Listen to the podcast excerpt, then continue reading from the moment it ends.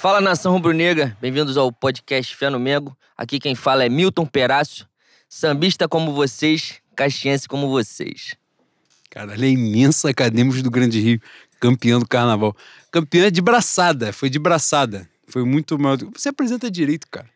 Qual é teu nome? Tu não falou teu nome nessa porra, tu é Milton Perácio. Tu Por- acha que tu tem a dignidade de Milton Perácio? Infelizmente eu não sou Milton Perácio, não sou caxiense, mas também sou sambista como vocês.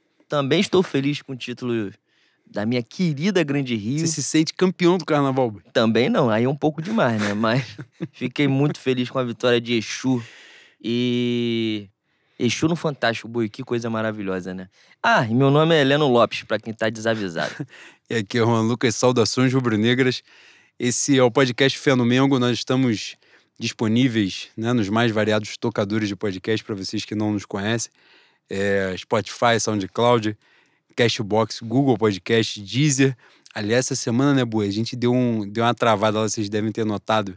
Quem não ouviu, que vocês têm que cumprir o dever cívico de ouvir essa porra logo na hora que a gente posta. Mas quem foi ouvir depois, quem ouviu parcelado, o brasileiro faz tudo parcelado, graças a Deus. Se eu for ouvir no final, você não achou o programa. Mas foi porque a gente estava em processo de renovar a assinatura anual do SoundCloud, então não ficou disponível. Nas redes sociais, nós estamos disponíveis no Twitter, arroba Mengo, underline Fé, no Instagram, arroba pod, underline Fé no Mengo.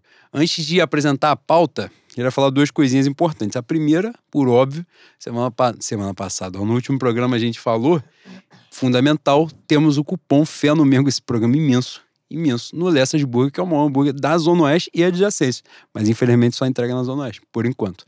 É, você vai lá, Lessas Burger no Instagram, na bio tem um link do.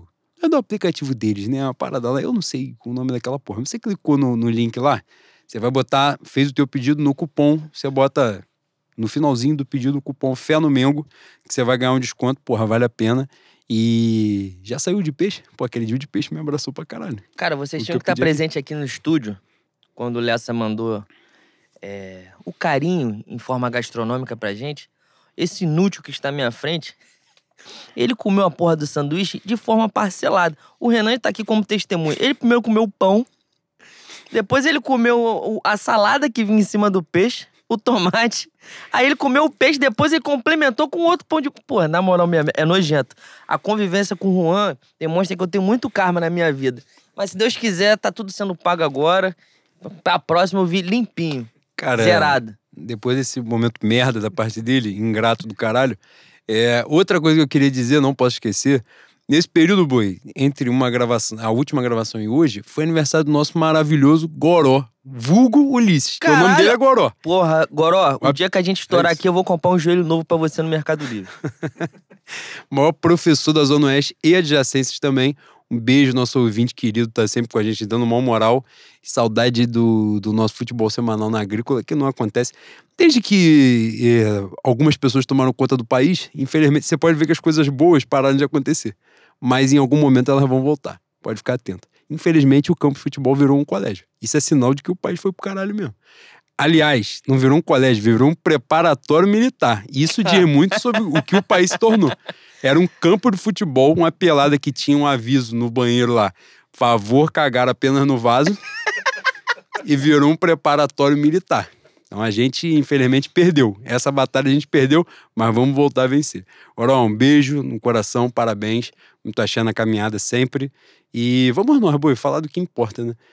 Na pauta desse programa. Porra, você não. Ah, Porra, tu você. já fez as apresentações? Eu vou nessa porra. Eu. Só, só um, um aviso. Esse- essa quinta-feira. Foi quinta-feira o jogo do Flamengo, foi? Foi. Foi. Ah, na quinta-feira eu fiz o pós-jogo com, com os meninos do podcast Setor Norte. Já está no, no ar. Então, quem quiser ouvir, foi muito bom, foi muito agradável. Já fizeram um, um convite sem data para que nós dois estejamos ao mesmo tempo lá. Cumpriremos com o nosso dever de espalhar essa groselha da Zona Oeste que a gente faz. Mas quem quiser ouvir, podcast Setor Norte, em todas as mídias, porque eles, eles lidam melhor com esse negócio que a gente, né? É, pô, mas também, caralho, tropeçou, passou. Lidar muro é pior, lidar pior é difícil. né? Exatamente. É, eles fizeram um convite de verdade, né, para que eu participasse também em breve. E vamos ajustar essa, essa data aí, como o Heleno disse. E, e, participaremos, né? Depois de um dia, uma vitória cagada do Flamengo de Paulo Souza, pra gente entrar emocionado, empolgado. Boi, a pauta de hoje, o que falaremos? O Flamengo, isso é magnânimo, três campeonatos que o Flamengo está disputando ao mesmo tempo. Copa do Brasil, ontem, o Flamengo teve uma grande partida contra o Altos do Piauí, caralho, que eu vou chegar perto da delegacia agora falando desse jogo vai ser sacanagem. Teve o Campeonato Brasileiro. Nesse período, nós empatamos contra o Palmeiras. Perdemos para o Atlético Paranaense. Vamos falar também um pouquinho dos próximos jogos, né? Na Libertadores, por incrível que parível, ganhamos mais um joguinho. Três jogos, três vitórias. Flamengo 100%. E essa semana, Flamengo e Tajeres na Argentina. É... Tajeres? Te pegou, Bruno? Tajeres. Eu sou portanho. e nessa... Se a gente ganhar, a gente está classificado né, já para as oitavas de final. Falaremos com calma, com parcimônia sobre cada coisinha dessa. Boi, vamos começar de, de trás para frente e começar pelo mais próximo, né? Copa do Brasil, Flamengo e Altos do Piauí. Flamengo. Ah, nem pra dizer que mesclou o time, né, Boi? Que só tinham dois titulares, né? Aí é foda também. Ontem jogou Igor Jesus, Daniel Cabral veio da cirurgia direto para jogar. Foi, foi um negócio sensacional. Então um garoto totalmente. Pô, aquele moleque tem 17 anos, ele tomou uma madeira do, do, do Rex, do Tiranossauro Rex. Pô. Caralho, boi, que isso, mano? Porra, ele é muito é. forte. Qual é o nome dele? Tomou xarope de, de Guaraná na mamadeira. Gelé de mocotó. Isso é gelé de mocotó, essa porra. Pelo amor de Deus, totalmente fora da casinha. Boi, antes da gente falar sobre o jogo, Vamos falar do mais importante, que foi a recepção do Flamengo, né? No Piauí, um negócio absurdo, surreal, carreata, a porra toda. Os jogadores se envolveram ali, né? Davi Luiz e tal, e, e muitos outros. É. Mal barato, né, Boi? É sempre, é sempre muito bacana. É, a, é, a demo, é a demonstração da força do Flamengo, né? Teve um, uma pipa voada na, na rede social do Passarinho que começou a debochar das pessoas que, que afirmaram um óbvio, né? Que o Flamengo só é o Flamengo por conta do off-Rio. E aí tomou um, um, um leve amasso, né, Boi? Porque eu fico muito feliz cada vez mais as pessoas se, se já tinham a, dimensão, hoje fazem questão de falar a importância da, das pessoas que torcem pro Flamengo e não são do Rio de Janeiro. Porque além da, além da mídia tentar forçar a narrativa. Tá ouvindo, pai? Falei de novo a palavra narrativa, você que gosta. Tá falando que muita gente tá usando ao mesmo tempo. É isso aí. Mas, apesar da, da mídia paulista, principalmente a mídia paulista, tentar é, forçar a narrativa que o Flamengo é uma torcida de, de mistos, pessoas que são de outros estados, que torcem para time de outros estados e também para o Flamengo, a prova tá aí do que aconteceu no Piauí. E já aconteceu tantas outras vezes, né? Eles já não querem mais é, saber o que é verdade ou não. Eles querem encaixar a, a pseudo-verdade deles aí e tentar menosprezar a torcida do Flamengo. O ingresso não foi barato. Pelo contrário. Foi muito caro, né? Se eu não me engano, a inteira foi 300 reais. É... A logística é aquela logística que é gostosa em qualquer lugar, né, Bui? Sim. E ape apesar de se eu não me engano, não foi o Flamengo que, que Não, não, foi o, foi o Era o mando do Alto. Mas se for aqui no Rio de Janeiro e for, for a logística organizada pelo Flamengo, também vai ser uma merda, como a gente viu no Carioca, né? É... Fiquei muito feliz, Boi. Muito feliz que pelo menos o time ganhou. Não foi uma grande apresentação, mas o mínimo que o time podia fazer era honrar a presença dessas pessoas, o amor que essas pessoas demonstraram é, desde que eles chegaram lá com a vitória, né? Sim, com certeza. É, inclusive, antes da gente falar sobre o jogo, o jogo de volta, né, já foi definido o local do jogo de volta, que volta redonda, né? O Maracanã vai estar tá, é, fechado, né, para troca do gramado, né? Alguma gramado que já vai ser trocado é sacanagem também, né? Exatamente, que é um, e, e gramado sintético, né? É, nessa questão também um excesso de jogos, né? Que o Flamengo que tem tido, tem rolado no Maracanã por causa de Flamengo, Fluminense e tal. É, e o jogo de volta, dia 11 de maio, Flamengo e Altos do Piauí. Flamengo né, venceu esse primeiro jogo por 2 a 1 joga pelo empate em volta redonda.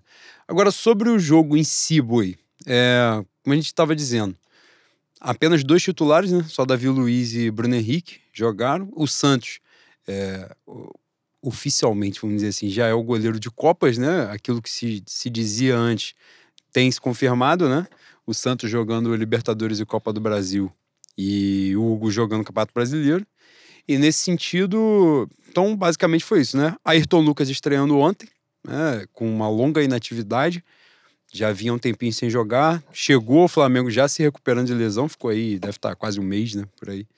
É, estreou ontem, mas quem? Dois, os dois volantes novos, né, de, de, de base, Vigo Jesus e Daniel Cabral, que também não jogam com frequência. Diego acabou entrando como titular, jogando mais à frente, né? E, enfim, como é que você viu a atua... Primeiro, como é que você viu a atuação desses que não costumam entrar, que entraram ontem? E, e a atuação do time no geral? Eu achei que os garotos sentiram um pouco o peso. Normal, né, Boi? Não tem o hábito de jogar no profissional, não tem o hábito de jogar uma competição nacional desse porte. Embora o adversário fosse fraco, né? É, eu, não, eu fui pro, pro, pro sofá de casa com pouca expectativa em relação ao jogo. A maratona do Flamengo, além de ter muitos jogos, tem muitas viagens, né? Eu até fui corrigido, corrigido num, num post que fiz depois do jogo, dizendo que o Flamengo faria cinco jogos com seis viagens consecutivas, só que a última, depois do jogo do, do Botafogo, eu coloquei que seria no Ceará, mas o Flamengo volta para o Rio de Janeiro para jogar contra o próprio Altos, né? Meu aplicativo eu tava marcando o jogo contra o Altos para dia 21 de maio. Era Flamengo e Altos no Maracanã às 4 horas e Flamengo e Goiás às 4 e meia. No Maracanã também mesmo dia. Era óbvio que tava errado, mas eu não tinha visto. E para mim era um jogo que o Flamengo, daqueles jogos que os caras de maneira quase inconsciente escolhem jogar de marcha lenta, né? É, jogar para se poupar, não correr tanto, política do menor esforço. Então eu sentei mais para ver a atuação dos garotos e de quem não estava entrando do que esperando uma grande exibição coletiva. E mesmo assim o Flamengo já podia ter feito o golzinho no, no primeiro tempo, né? Novamente, o meu querido Queixada estava fazendo uma partida desgraçada de ruim. Se depender dessa atuação dele para ele ir embora no meio do ano, eu não sei o nome da mãe dele, mas é bom comprar um, uma, uma indústria, uma fábrica de lenço vai chorar pra cacete. Tá foda pra ele. Tá foda. E já adiantando uma pauta que muito provavelmente a gente vai falar, um pouco inoportuna a fala, né? Inoportuna e mal pensada também. É, mas voltando pro time pro, e pro jogo, achei que o Flamengo. Ah, boi, todo respeito. Tinha que ganhar. Tinha que ganhar, e como eu falei no início, na, na primeira fala, tinha que ganhar para honrar tudo que, que a galera do Piauí fez. Toda demonstração de afeto, de carinho, de, de amor, de loucura. Mas eu não esperava grande exibição, também não, não, não gostaria que fossem os titulares. Achei muito bem poupado. O Palmeiras é fez parecido na véspera, né? É, Juazeirense, né? Se eu não estiver é. enganado, o Palmeiras jogou. O Palmeiras ganhou 2x1 um também, não é isso? Se eu não estiver enganado. E de virada, né? É, de virada também. também. Acho que é natural, né, Boi? É justamente por isso, assim, uma sequência de jogos, né? Uma sequência muito forte de você ver, como a gente disse aqui, porra, o Flamengo tá disputando o Campeonato Brasileiro, Libertadores, né? É, por mais que tanto Flamengo. Palmeiras, se eu não estiver enganado, também fez as três vitórias, né? Jogou três jogos e ganhou os três. É, os dois disputando, querendo ou não, a primeira, a classificação geral, né? A classificação do grupo ainda não está garantida, embora o início tenha sido muito bom e provavelmente venha se confirmar, mas a classificação não está garantida ainda. Então os caras não vão, porra, fazer uma viagem longa e forçar a barra contra um adversário mais fraco, né? Até então, porque tem o jogo da volta também, né? Exatamente. Então, que os caras puderem segurar um pouco, né? Vão segurar. Eu acho, também concordo contigo que o Paulo Souza, eu acho que poupou muito bem. Achei muito bacana da parte dele, tanto no início, a dupla de volante, né, mais jovem, quanto depois também os jogadores que entraram, né? Entrou o Vitor Hugo, que você falou, entrou o Peterson já no finalzinho, né? Não teve nem tempo de fazer muita coisa. É, mas assim, valorizou isso. E entrou o Lázaro, né? Que a gente já desconsidera agora, né? De ser um garoto, e é um garoto, né? Tem, tem entrado cada vez melhor a cada jogo. Eu acho que o Lázaro hoje, É, parece o grande acerto do, do Paulo Souza, né? Quem recuperou o Lázaro como uma opção mesmo, de fato. Daquilo que sempre se esperou dele, daquilo que sempre se falou do Lázaro, né? Quando ele estava nas categorias de base e tal. E o mérito é muito grande do Paulo Souza nesse sentido. Achei que ele poupou muito bem. Mas tem isso, né? Eu ontem, acho que foi até o Felipe que falou sobre isso, Felipe Oliveira, camarada nosso. gênio. Que, porra, não dá para analisar muita coisa, né, bicho? É, é aquilo. Se você tá olhando pro Flamengo, então você tá puto, ah, o Flamengo, porra, precisa de mais e tal, não sei o que, não sei o que lá, caralho. O Palmeiras não fez também na véspera, porque os caras não vão fazer, pô. Não vão fazer. E guardada a devida proporção, eu acho que o melhor cenário para ser comparado é o do Palmeiras, que estava jogando a mesma, a mesma competição, com um adversário tão fraco quanto, e usou da mesma estratégia de, de poupar, né? Sendo que o Palmeiras joga em casa. Mas, falando do, do, do outro concorrente nosso, que, tá, que jogou brasileiro, é, jogou contra o Goiás, o Atlético Mineiro jogou contra o Goiás fora de casa, com os titulares, e não ganhou. Ele, ele... Abre o placar, toma empate. Faz 2x1. Um, faz 2x1 um, e toma empate de novo. Então, nesse primeiro momento do campeonato, do campeonato da temporada. Pontuando, boi, só pra. Não, desculpe interromper teu raciocínio. Mas o Atlético empata dois jogos na Libertadores, né? É, são, são dois jogos, dos três que ele disputou, ele já empatou dois, né? Um com o América Mineiro e o outro, eu esqueci qual foi o último adversário aí, que o, o Atlético empata. É, acho que sai, se eu não estiver enganado, sai até perdendo e depois empata o jogo, se eu não estiver enganado. É algo nesse sentido. É, e empata os últimos dois jogos no Campeonato Brasileiro também, que é Coritiba, e Goiás. Minas e Goiás. Então, eu acho que há um frisson acima da média em relação a, ao que está sendo feito. É óbvio que está muito longe do ideal. É, a gente, infelizmente, está tá trocando pneu com o carro andando. E, e, eu acho que muito por conta da maneira como o, os jogadores receberam o Paulo Souza, e a gente já falou isso aqui em determinado momento, o trabalho vinha num, numa evolução, isso no Carioca, e a partir do jogo contra o Rezende, se não me engano, tudo desanda e isso culmina naquela final desgraçada do Campeonato Carioca, que apesar do Diego ter dito hoje no podcast que ele é isso, ele é aquilo, que é aquele discurso gostoso que Abel Braga sempre faz também, né, amor? Time de homem, que a gente é profissional. Porra, tá todo mundo namorando pelado já há um tempo e tá todo mundo ciente do que, que é cachorrada, que, que é, né, boi? Pelo amor de Deus. Então, não, só não tira a gente de otário. Só isso. Mas. Era um jogo que não tinha como muito, como muito analisar. A gente. Quando, se a gente for falar é, de atuações individuais, nós vamos cair na, nos mesmos jogadores. E no caso do Léo Pereira é importante que se diga, porque durante a semana falaram que o Paulo Souza liberou o Gustavo Henrique, né? E com todo respeito, não que eu seja é, muito apaixonado pelo Gustavo Henrique, mas o Léo Pereira tranquilamente é o pior de todos os zagueiros que o Flamengo tem. E é pior, inclusive, com o Arão, que, não é, que o Arão que não é zagueiro. E o Léo Pereira já teve proposta do Cruz Azul. Foi Cruz Azul? Foi. Por que que não manda esse cara embrulhado, caralho?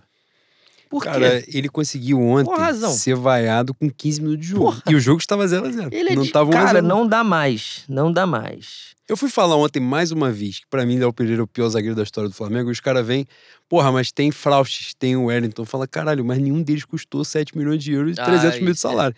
Aí o cara fala, pô, mas isso é uma discussão de custo-benefício. Fala, não é. Bota Léo Pereira pra jogar com o Paulinho e Clayton. Ele ia botar a gente na Série C, pô. Isso que ele ia fazer. Ele joga com Arão, com Rodrigo Caio, com, porra, Davi Luiz, com lateral de, de ser, com Felipe Luiz. Cara, ali ele faz o que ele faz, mano. Ele, cara, ele não tem. Veja bem, pra quantidade de vezes que ele entra em campo, a quantidade de vezes que ele já comprometeu, porra, não tem como, mano. Não tem como, não tem como. Nenhum zagueiro atingiu a regularidade que ele tem. Nenhum. Ele já meteu gol contra pra caceta, já fez pênalti já, porra, já foi expulso, já deu bola no pé em final de estadual. Ele já fez o que você imagina. Cara, a final de estadual ele fez uma merda com 30 segundos em campo. Ele não teve tempo de entrar em campo, mas ele teve tempo de fazer a merda. É um negócio inacreditável. Então, quando eu falo que ele é o pior, não é só custo-benefício. Se você pegar todos esses nomes merda, e veja bem, é importante dizer isso. Eu não tô dizendo que os outros não sejam uma merda, os outros são uma merda. Porra, teve alguém que comparou ontem com o Rafael Vaz. Fala, Paulo, na moral, poucas pessoas. Você não vai achar cinco pessoas no planeta que odeiam mais o Rafael Vaz do que eu. Não vai achar. não vai achar. O Rafael Vaz deve ter metido uma sequência de uns, uns 10 jogos quando ele chegou no, no Flamengo com. O Flamengo ainda tava com o Zé Ricardo. E era ele e Hever na zaga ele conseguiu jogar alguma coisa e enganar alguém. Ele enganou tanto que teve uma vez que ele tomou a bola do Paquetá para bater uma falta. Que ele, aí, no caso, ele se enganou.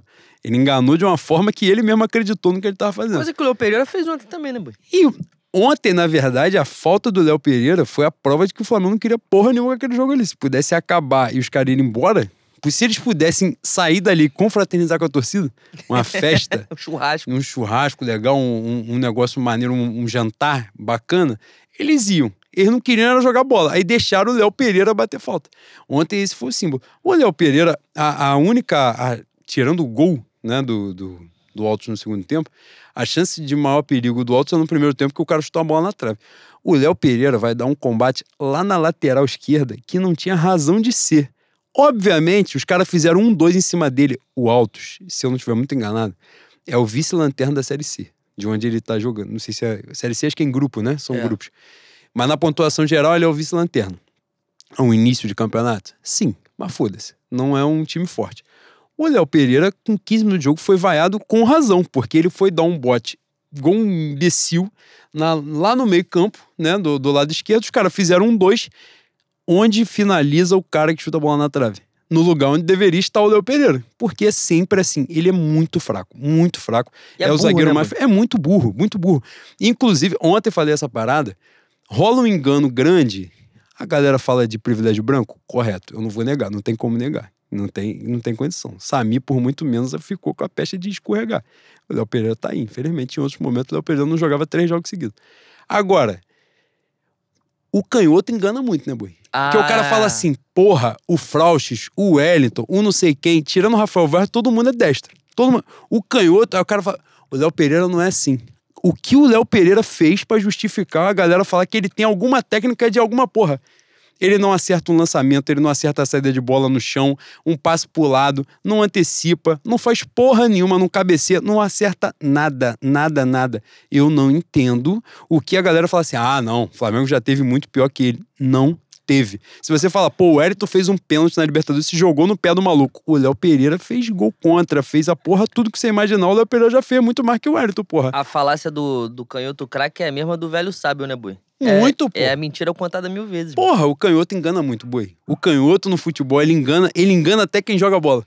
O cara que joga bola, ele é assim, pô, o cara é canhoto. Ele acredita que o canhoto joga mais do que o nosso. O canhoto, às vezes, só é canhoto, porra. O Léo Pereira só é canhoto. Ele, por alguma razão, não soube usar a perna direita. E a esquerda, aparentemente, também não sabe usar. Ou seja, tem duas direitas. Exatamente, ele é canhoto com duas pernas direitas. Cara, o Léo Pereira é inadmissível. Boi, dito isto, o Flamengo ontem jogou de sacanagem? Jogou. Não queria estar ali? Sim. Se poupou pra não se machucar? Também. Tomou um gol de bicicleta. Aí os caras falaram assim: acho que vai ser uma vergonha muito grande de perder esse jogo. Eles decidiram correr três minutos fizeram dois gols. Resolveu a porra do jogo. Beleza. Mas vamos ao que todo mundo espera da partida de ontem, né, Boi? Que não foi na partida, foi depois. Vem Pedro dar uma coletiva, uma coletiva, deu uma entrevista na saída de campo, né, falando lá, enfim, abriu a boca dele, que ele já poderia no momento que ele se lesionou com o Fluminense fazer a cirurgia, né, ortognática, como eu fiz. Poderia ter feito que ele teve tempo para se recuperar, recuperar músculo, caralho, ele perdeu tempo e ele tem dinheiro para fazer. É importante. Ele não ia fazer um acompanhamento do Pedro Ernesto como eu fiz.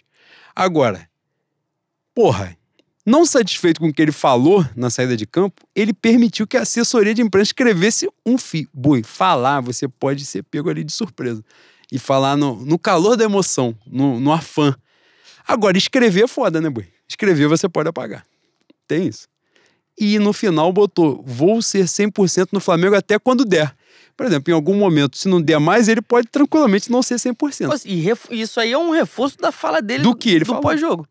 É complicado pra caralho. Ele demorou quase um ano, Boi. Isso tem essa, essa encheção de saco, essa punhetação aí tem quase um ano. Ele teve um ano pra pensar e falou essa merda. Isso porque ele se planejou. É difícil defender. É difícil defender. Ele se e tinha gente, pra me irritar mais ainda, tinha gente que começou a bater palma. É isso mesmo, Pedrão. É isso mesmo. Bota neles. Fala mesmo. Ah, porra, vai tomar. Pô, pelo amor de Deus, gente. Caralho. Pô, tá todo mundo barbado já, vocês são quase avô, caralho. Vamos acordar, porra. Pegar ritmo. Não, vocês estão. Você tá inventando, tá criando narrativa, eu não entendi isso. Porra, não me faz. Não me faz faz, Não me faz fazer é foda. Não me faz falar isso, não. Eu não quero tirar conclusões precipitadas sobre a sua intelectualidade. Sobre a sua inteligência. Não faz isso, não. Sua capacidade cognitiva. pô. Você tá de sacanagem. Ele escreveu. Ele escreveu, não. Ele falou que no meio do ano a gente vê. É a última fala dele, se não me engano. Fala um- uma porrada de groselha, ele termina com. Mas no meio do ano aí a gente vê o que, que a gente faz. Vamos ver como é que a gente resolve isso aí. Ah, Pô, ele fode, fez um pô. fio com 32 tweets que tu só salva a primeira frase. Tipo, se ele tivesse resumido tudo aquilo na primeira frase, era show. Porra, tranquilo pra ele, mas ele falou assim: não, eu posso mais. E é aí que ele se fudeu. Foi um Não, negócio E inacreditável. outra coisa, se, se ele pagou pra alguém ou pra alguma empresa escrever aquela merda ali, tem que demitir todo mundo. Tem que demitir e processar. é que o Brasil é um, é um país com, com certo probleminha de interpretação de texto. E talvez não pegue tanto pra ele. Mas, pelo amor de Deus, né, boi? E esse negócio, o cenário todo é complicado, né? Porque, primeiro, naquele momento lá do Palmeiras, é, a gente falou com bastante tranquilidade, porque era pra ser, né? Era óbvio que o Flamengo não ia vender o Pedro pro Palmeiras, era óbvio que o Palmeiras não tinha dinheiro pra tirar o Pedro do Flamengo. E se o Pedro quisesse ou não, foda-se também nesse momento, nessa circunstância, Cara, não ia fazer isso, diferença. tu- isso tudo é incitado pela mídia e de Sim. maneira porca. Não sei se é pra, ali, pra no, criar no lance, pauta. ali no lance do Palmeiras, acho que foi a parada mais explícita, né? Nesse sentido, nesse movimento de forçar. E ali, ele poderia, no primeiro momento, ah, porra, não vou sair mesmo. E, e a gente fez essa interpretação até. Cara, ele não tem por que ficar falando também. Naquele momento. Só que foi passando o tempo, aí começa bagulho de que mãe chorou, de não sei o quê, de não entra, de resmunga pra lá, resmunga pra cá. Aí já é o momento que o cara vai se posiciona pra falar, ó, rapaziada, olha só, é isso e pronto, acabou. O jogador tem que ficar satisfeito sendo no banco? Não. Eu acho até bom que o cara não fique satisfeito. Claro, não fique satisfeito, corra atrás. É importante ele correr atrás, trabalhar pra ele conquistar a vaga dele. Quero ser grosseiro com o meu Pedro Queixada, campeão brasileiro em 2020? Não. Pra ele botar Gabigol no banco, ele, infelizmente, ele vai ter que morrer e nascer de novo. E Boi, 30 vezes pra lá. Boi, é o terceiro técnico, pô. Mas não já dá, passou boi. Rogério Ceni, já passou Renato Gaúcho, agora está no Paulo Souza. Já passaram três técnicos e ele continua reserva do, do Gabigol, porra. E pelo menos quando ele entrava com, com o Rogério Ceni e com o Renato Gaúcho, ele demonstrava é, alguma querência, ele dava retorno técnico em campo, fazia gol, criava jogada. Hoje ele não faz porra nenhuma. Hoje ele é ridículo, caralho. Vai, vai ganhar titularidade como? No beicinho? Vai continuar fazendo o mesmo beicinho que fez nas Olimpíadas? A mãe dele vai escalar ele? Ele tá achando que tá jogando futsal do Pentágono, porra? Porra é essa? Tá maluco, caralho? Cara, ele, ele é, caminhou para um lugar. Teve um momento com o Domi, né? Foi, foi quando o Gabigol se machuca, se não tiver enganado, no Campeonato Brasileiro de 2020. Que ele emplaca uma sequência que ele mete gol pra caceta. Gol em São Januário, gol numa porrada de lugar, sei lá onde que ele meteu gol. Ele foi muito importante pro Flamengo, engatou uma sequência muito grande quando o Gabigol ficou fora. É, e sempre foi um reserva útil, né? A galera sempre falava: ah, o Flamengo tem dois, os melhores, dois, os dois melhores centroavantes do futebol brasileiro, vão jogar junto. Pô, não é assim que funciona. Né? Não necessariamente, uma circunstância de jogo pode ser e tal, mas difícil que role. Mas ele sempre foi um cara pronto para entrar e ele sempre correspondeu, mesmo não entrando né, direto e tal. E quando o Flamengo precisou dele como titular, ele ofereceu. Só que desde o ano passado, é, Olimpíada, né? Foi disputada no ano Foi. passado. Desde esse processo aí da Olimpíada que o Flamengo não liberou, né? É, ali teve um ponto, e a gente abordou muito no podcast na época, da questão dele ter tido Covid, né? Das sequelas e tal, que ele realmente ficou com a mobilidade pior, né? Ele tava se cansando mais rápido e tal. A gente fez as críticas também quando ele começou a ganhar um, né, um, um corpo, né, uma força física muito grande e foi ficando muito pesado, né? Além, ele é um cara é nítido, é evidente quando você for ver ele jogar, você vê que ele tem muita técnica, né? Mas ele foi se tornando um jogador muito pesado, mobilidade cada vez menor. Só que realmente, cara, assim, o Paulo Souza, aliás, de várias críticas que ele recebe, essa daí ele não pode receber. Porque ele já chegou falando de Pedro e Gabigol e ele botou o Pedro para jogar algumas vezes. Só que tem uma hora que tem limite, né? Chegou uma hora que a água bateu na bunda do Paulo Souza. Aí tem uma hora que ele fala, rapaziada, entre você e eu, eu vou ter que rifar você, não tem jeito. E o Pedro ontem, mais uma, ontem fez gol, fez gol. Também se ele não faz aquele gol, tem que tomar uma coça de chicote. Agora, porra, não tá dando, né, boi? Não tá dando. Grosseria total. No jogo contra, no jogo contra o Tajeres no Maracanã, ele entra. Acho que ele entra no segundo tempo, se não estiver enganado. Ele não é titular, não. Ele perde uns três gols um, idênticos, idênticos. De pegar a bola, fazer uma jogada. Tem um que ele tá, dá até uma caneta, aí o pessoal faz um recorte e tal com vídeo. Mas ele chuta com o tornozelo três é vezes, isso. porra. E o resumo, geralmente, dessas últimas atuações dele, é exatamente esse lance aí. Ele consegue fazer alguma coisa, ou dar uma porrada pra lá, dar uma porrada pra cá, caneta, dribla. Na hora de chutar, ele chuta de maneira bizonha. Vai jogar como, porra? Como é que vai competir com o Gabigol? O Gabigol, ele pode perder uma porrada de gol. No mesmo jogo, ele pode perder uns oito gols. Mas é o Gabigol que cria. É o Gabigol que se posiciona de uma maneira que facilita o passe pro, pro cara que tá com a bola. O Pedro joga de uma maneira diferente. Ele já é mais um, um pivô, ele. Não sei se fala como falso 9, não sei. Isso aí, para quem entende de bola de verdade, para quem estuda, é o meu querido Vitor Nicolau, meu falecido Théo Benjamin. Espero que ele não ouça isso aqui. Eu vou tomar-lhe um esporro. É foda. Godoy, William Godoy, tantos outros aí. Meu André Holanda. André Holanda? João. João é André Pandeló e João Holanda. Isso. E eu acabei fazendo a fusão dos dois aqui. É mesmo? Espero que não ouçam Dragon também. Ball. Exatamente. Coisa fantástica. Mas, porra, jogam de maneira diferente. E eu achei em algum momento que poderia dar certo jogando juntos. Mas com o Pedro nessas condições, bicho, felizmente não dá. Eu não lembro o jogo que eu tive no Maracanã. Acho que foi a primeira, o primeiro jogo da final que era uma bola, é, era uma bola muito clara pro Pedro bater de esquerda e ele domina, dá uma adiantada e o Flamengo perde o ataque. E, e para mim aquele, aquele lance ali era o símbolo do que, que é o Pedro hoje. Em outros tempos o Pedro pegaria de primeira na hora e muito provavelmente poderia não ser gol, mas a bola iria.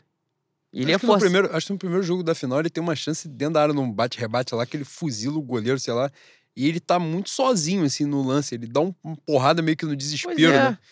Assim, eu, eu acho. Não acho que ele vá sair para um time brasileiro no meio do ano. Até porque, quando a janela abrir, muito provavelmente ele já bateu o número de jogos, aí não vai jogar por lugar nenhum, né? Brasileiro, Copa do Brasil, Libertadores, nenhuma competição ele vai poder entrar. Vai ter alguma oferta da Europa? A ponto de ser vantajosa, vantajoso para o Flamengo também? Muito provavelmente não. Como ele tem contrato até 2025, tá na hora de começar a demonstrar um pouco de futebol, né, Bui? Começar a, a fazer frente a esses pedidos dele ou da imprensa que ele tem que jogar. Porque no momento é só encheção de saco mesmo, é só encheção de linguiça. É, ele não. E, e, aliás, vale dizer isso, né? O Pedro sempre foi um cara que contou com a imensa boa vontade da torcida do Flamengo, né? Nós aqui, a gente sempre elogia. A gente já falou várias vezes que o Pedro é um jogador mais técnico do que o Gabriel. Só que o Gabriel é, porra, é um dos maiores jogadores da história do Flamengo. Basicamente é isso. Né? E, e as pessoas têm uma, uma dificuldade de compreender essa porra. Quando a gente fala que algum jogador é maior do que outro, não necessariamente ele seja melhor. Né? Mas a carreira, a importância, a estrela, tudo que, que caminha junto, não é? entra ali no, no balaio. E, e, é difícil. Mas o Pedro sempre foi um cara que teve muita boa vontade do torcedor do Flamengo. Né? E quando teve. E, vale dizer, também não era uma coisa. É, como é que eu vou dizer? Injustificada, né? Tinha uma justificativa ali. Ele ofereceu, ele foi importante. Não à toa, o Pedro, se eu não estiver enganado, é o sétimo artilheiro do século do Flamengo. Para um jogador que nunca foi titular absoluto, é um número importante, né? Em pouco tempo, em, em poucas temporadas.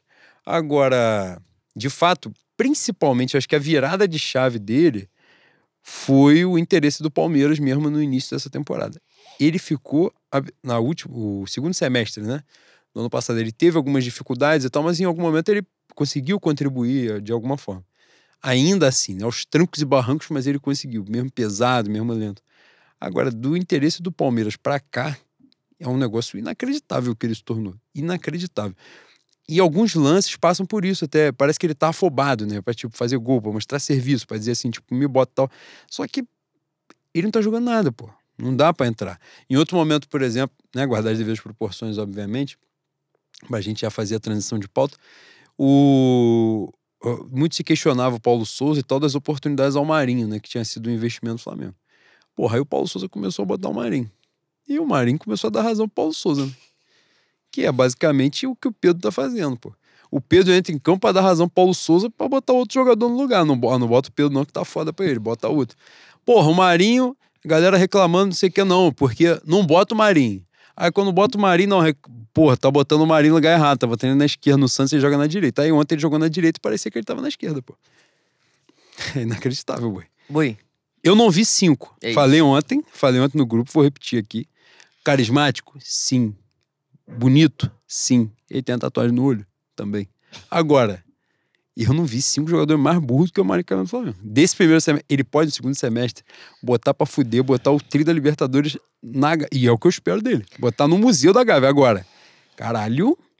Maluco, Flamengo e Palmeiras ou São Paulo? Palmeiras, Palmeiras. O Flamengo veio num contra-ataque. O Everton Ribeiro estava correndo igual um maníaco. Ele estava correndo que ele não corria no Cruzeiro, naquele dia ali. Correndo pra caceta, o jogo todo jogando pra caceta. Aí entra o Marinho no segundo tempo. O que, que você imagina? Pô, o Marinho vai entrar igual um maníaco, correndo naquela porra. O Everton Ribeiro driblou um, dois, três e puxou um contra-ataque. Viam três contadores do Palmeiras. O Everton Ribeiro ficou simplesmente desesperado pro Marinho passar e ele não passava. E não era porque estava cansado, não era por falta de velocidade, não faltou, é porque ele é burro, pô. Porque ele não tem leitura nenhuma de jogo. Nenhuma, nenhuma, nenhuma. O esporro que o Paulo Souza deu publicamente nele 300 vezes no campeonato estadual, deu pouco. Podia ter dado mais. É muito burro. Burro, burro demais, burro demais. E Porra, ele, ele chega, ele. Agora ele até tem feito menos isso, você vê que é uma instrução. Porra, quando ele começou a entrar no estadual, ele chutava de qualquer lugar. Qualquer lugar ele cortava pra esquerda e chutava. Porra, não dá. Não dá, não dá. O, até o gol do Flamengo São Paulo, que o Arrascaeta faz o gol de cabeça, ele não foi cruzar pro Arrascaeta, porra. Deu certo, deu certo. Que bom para ele, feliz. Agora, ele não quis fazer aquilo. Então, assim. O passe que ele deu no Chile pro Lázaro, no último gol. Puta que pariu. A gente vai falar do, do jogo na Libertadores no final. Cara, um passe que vem até numa. A roubada de bola não é dele, né? Mas ele tá próximo uhum. e, e, pega a bola e puxa o contra-ataque. É isso. Ele tem a velocidade e tal, não sei o quê. Caralho, o passe é ridículo. O Lázaro, o VT, o Lázaro estica o braço, assim, tipo, dá na frente. Maluco, ele dá atrás, ele dá no contrapé do. É que o Lázaro joga pra caralho. Quem joga. Cara, quem joga, joga. O cara pode estar tá, tem uma fase, pode estar tá pesado. É o que a gente fala do Pedro. O Pedro está pesado? Sim. O Pedro joga pra caralho, pô. Se a bola. O cara pode dar uma melancia pra ele, ele vai dominar a bola. Um maluco grosso pode estar tá na fase fantástica que vai matar no joelho. Agora, o Lázaro consertou porque o Marinho ia fazer a merda. Ele ia meter um contra-ataque 3 contra 2 e ia perder a porra do lance. Então, assim, é muito, é muito, muito limitado dá razão ao Paulo Souza, pô. Se o maluco não correr atrás, o treinador vai ter que barrar ele mesmo. Ele tá entrando agora muito é, porque o Flamengo também tá com a porra de gente lesionada, né? Não entra o Vitinho, não entra outro jogador. Então, assim, acaba todo jogo entrando as mesmas caras, né? Não tem jeito. Mas tu vê como é que é Deus. Deus é muito bom, né, Boi? É mesmo, Boi. Deus é bom porque Deus fez com que a respiração não fosse necessária que você, pensa, você pensar para realizá-la. Se o Marinho tivesse que pensar para respirar, ele já tava do outro lado, já era saudade. Tinha morrido com sete anos. Tinha morrido, já tinha, já tinha feito psicografia, talvez já tivesse o processo de reencarnação. É um negócio inacreditável. Ele, boi. Ele... Ia voltar cachorro. Caralho, não, calma. Ia voltar cachorro. Caralho. Tu já viu Marley eu, essas porra? Ele Cara, ia voltar nessa pegada. Agora você deu. Cara, sem sacanagem, você pô. deu uma exageradinha agora. Pô, eu, agora. Fico, eu fico maluco. Ô, boi, pô. Esse, dia, esse dia do Everton Ribeiro, Lúcifer, Lúcifer tocou meu ombro. É mesmo, boi? Eu ia passar mal, pô. O cara está ali, pai de família, três filhos, sei lá quantos filhos o Everton Ribeiro tem, cara, fazendo um tratamento de calvície, se matando pro Marinho tá agarrado sozinho com ninguém. O Everton Ribeiro ali, se ele, para, se ele igual pelada, que o cara joga a bola pro lado e vai só sair na porrada, assim, não vou tocar a bola pra você, agora a gente vai sair na porrada na frente de todo mundo. Ele tinha toda a razão de fazer isso. O Marinho parado, ele tá errado, boi. Ele consegue, ele consegue ficar parado errado. No estádio da agonia. Boi, e o ponto-chave do Marinho? Ele cavando falta. Não, e caralho, mano. Cara, isso é uma coisa que dá ódio no adversário. Só que o Marinho faz de uma maneira tão escrota e ele encosta um pouco. Caralho, agora eu, eu falei e eu mesmo parei pra pensar e eu não sei quem eu, eu odeio mais. Ele encosta um pouco no que o Guerreiro fazia. Aquele choro do Guerreiro quando ia dividir com o zagueiro e metia a mão na nuca. Aí caía, o zagueiro sempre dava uma porrada nele, até o Rodrigo ficar enfiando o dedo no cu dele e ele não, não reagir mais. Aí ele parou. Ah, porra! Boi, dá nojo, cacete. E é uma coisa que a gente não consegue mais pedir falta. Fala assim, Marinho, vai tomar no cu, levanta, vai jogar bola, porra. Vai se fuder, caralho, toda hora, porra. Tá maluco? Seis dígitos. Cara, ele faz isso Dia toda cinco, hora. dia cinco, seis dígitos, todo, todo mês, gostosinho. Cai e você tá certinho. jogando de sacanagem, tu não tá na várzea mais não, mano. Porra. E toda... O gol dos caras, É o isso. último gol dos isso que eu ia caras falar. é uma... É uma... Final de jogo, Bela pô. saquice dessa aí. 49 minutos do Porra. segundo tempo. Ele enceba pra dar uma bola que era óbvia. Os caras dobram a marcação nele. Ele cava, cava uma falta. A gente dá um azar do caralho nesse lance? Sim. Maluco tabela com o Diego sem querer. Chuta errado, a bola desvia no Pablo e entra. No Pablo? Foi no Pablo? Foi, foi, foi. Mas tudo começa com o Marinho não fazendo o óbvio. E depois de não fazer o óbvio perder a bola, tentar cavar uma falta que, caralho, o cara passou longe dele. Não dá. Tento ser cristão? Tento. Tento ser pacífico? Tento. Mas ele tá desafiando o, o meu processo evolutivo aqui, né? Tá dificultando. Boi, a gente falou aqui de alguns jogadores, isso já. A gente vai passando pelas pautas, não tem jeito, né? No Campeonato Brasileiro, a gente falou aqui do, do Atlético Mineiro vindo com dois empates. Palmeiras também tropeçou, né? É, e o Flamengo vem nas últimas duas rodadas aí do empate com o próprio Palmeiras, que aliás o Flamengo no segundo tempo atropelou o Palmeiras. É, dia que. Tem dia que de noite é a mesma coisa, né? Foi exatamente esse dia aí. O Flamengo amassou o Palmeiras. Primeiro tempo foi pau a pau, foi um jogo maneiraço. Segundo tempo, o Palmeiras não viu bola. O Flamengo jogou no campo do Palmeiras o jogo todinho, todinho. É importante falar, boi, desculpa te cortar. Não, nada, claro. que esse jogo contra o Palmeiras, e eu acho que outros jogos refletiram isso também. O Flamengo tem um, um figurante lá no departamento médico, né? Figurante de médico, no caso. Nosso querido doutor Márcio Tarnuri, que muito provavelmente está fazendo parte de um projeto da Rede Globo para ver o Malhação Medicina. E ele está se encaminhando a preparação de 10 anos, né, Boi? Que trabalho de campo, né? É isso. coisa séria. E deve ter uma filmagem aí, vai sair a maior malhação de todos os tempos. Porque não é possível esse maluco fazer tanta merda dentro do departamento médico do Flamengo. Ah, mas não é ele. Se não é ele, é um comandado dele, é obrigação dele botar quem seja competente. Sendo você um incompetente, é difícil você enxergar alguém competente, né, Boi? Então aí fica um pouco complicado. Ele, ele já aparentemente é ruim no diagnóstico e é ruim também na percepção de quem é bom e quem não é. Então, o O Léo Flamengo. Pereira com diploma, basicamente. Exatamente, exatamente. Então, esse jogo contra o Palmeiras, o jogo contra o Atlético Paranaense lá, é, a Arena da Baixada também, eu estou sendo covarde, porque ali é um ambiente um pouco tóxico, né, boi? É mesmo, boi. Pesado. Pesado. Ali tem um tal de magia. Não, eu ia falar magia negra, mas magia negra não. Uma magia de baixa vibração, É, isso. ou a magia malvada, É isso. ou a magia de Voldemort. Você vai na arquibancada, você dá vontade de tirar uma soneca. Fica Exatamente. pesado. Quando aquela Exatamente. pessoa entra carregada. Te dá enjoo. É isso. Você fala assim, hum, Mexe no tem chakra. Mexe no chakra. Exatamente. Mas, bicho, tá rindo, cara. Para Inclusive, eu não vi Flamengo e Atlético Paranaense porque eu estava sendo o padrinho de casamento. perder. É, Mas eu vi o lance do pênalti e eu fiquei feliz por não ter visto o jogo. Fabrício Bruno, Gustavo Henrique, Vitinho, Rodrigo Caio, que tá, deve estar fazendo residência Vai ser ele. protagonista nessa malhação aí. Do Exatamente. Vai ser ele. Vai ser o cabeção dessa malhação. Ele é o vagabanda, ele é o microfone. Vai ter a Marjorie Chan dos novos tempos aí e, e com ele. A última, a última do meu querido departamento médico é descobrir um problema no, no ligamento do Fabrício Bruno uma semana ou duas semanas depois do Fabrício Bruno já tá fudido. E dá um remédio pra ele que ia ser doping. Aí ele ia ter que ficar. Ou ele seja, teve eu- que segurar bom, Cara, ele tá teve que aguardar um um momento, mês. tá chegando um momento da gente descobrir que o, o, o meu querido Tanuri tá dando antibiótico pra virose. É isso.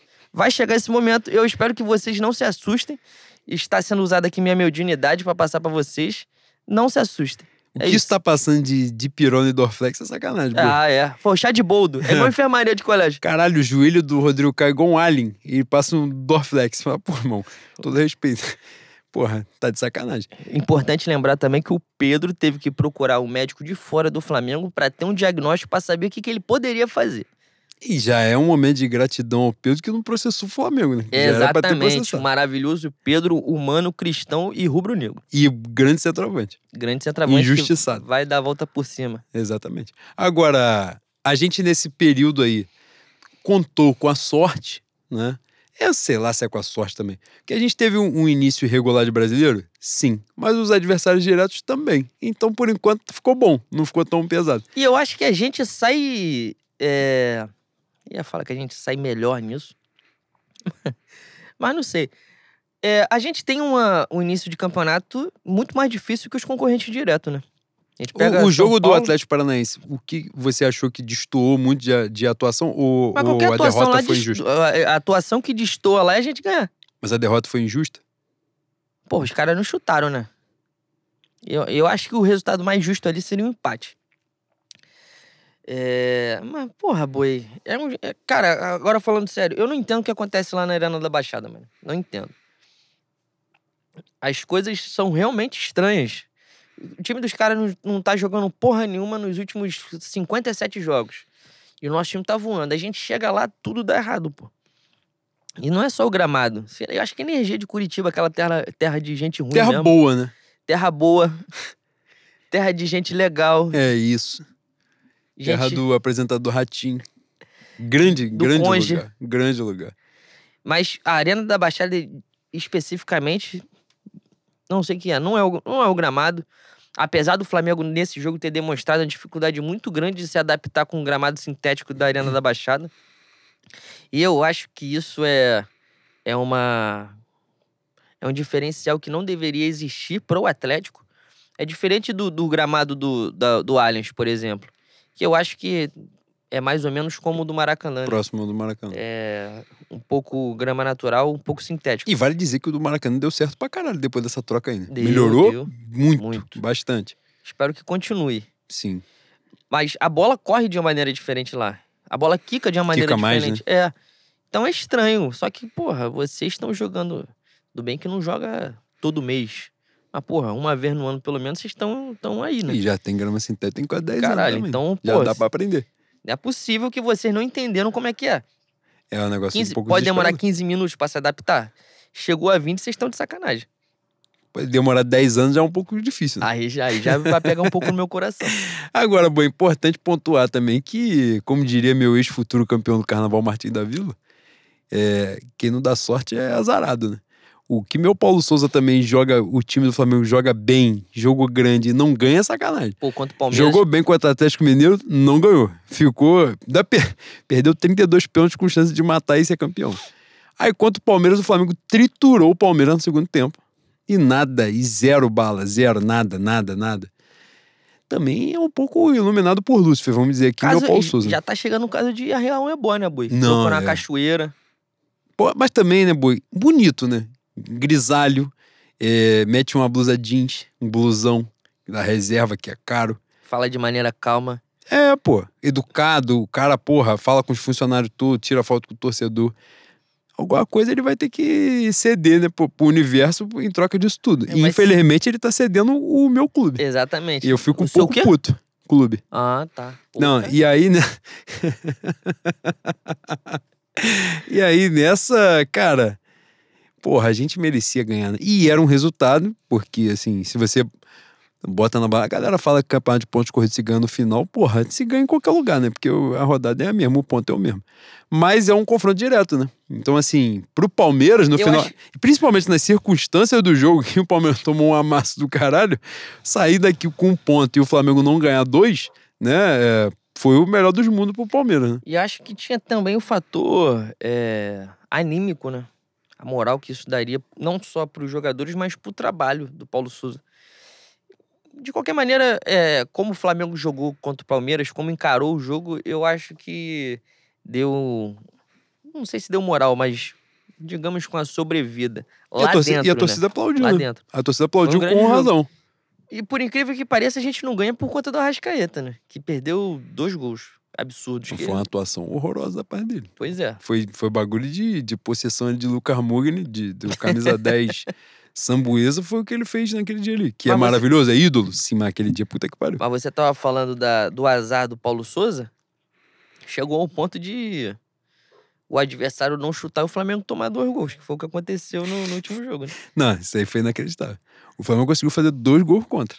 Não, e jogo. no scout tá zero chutes a gol da Universidade do Chile. Aí Os caras foram safados não contaram o chute na Chile, não, trave. Universidade Católica. Sim.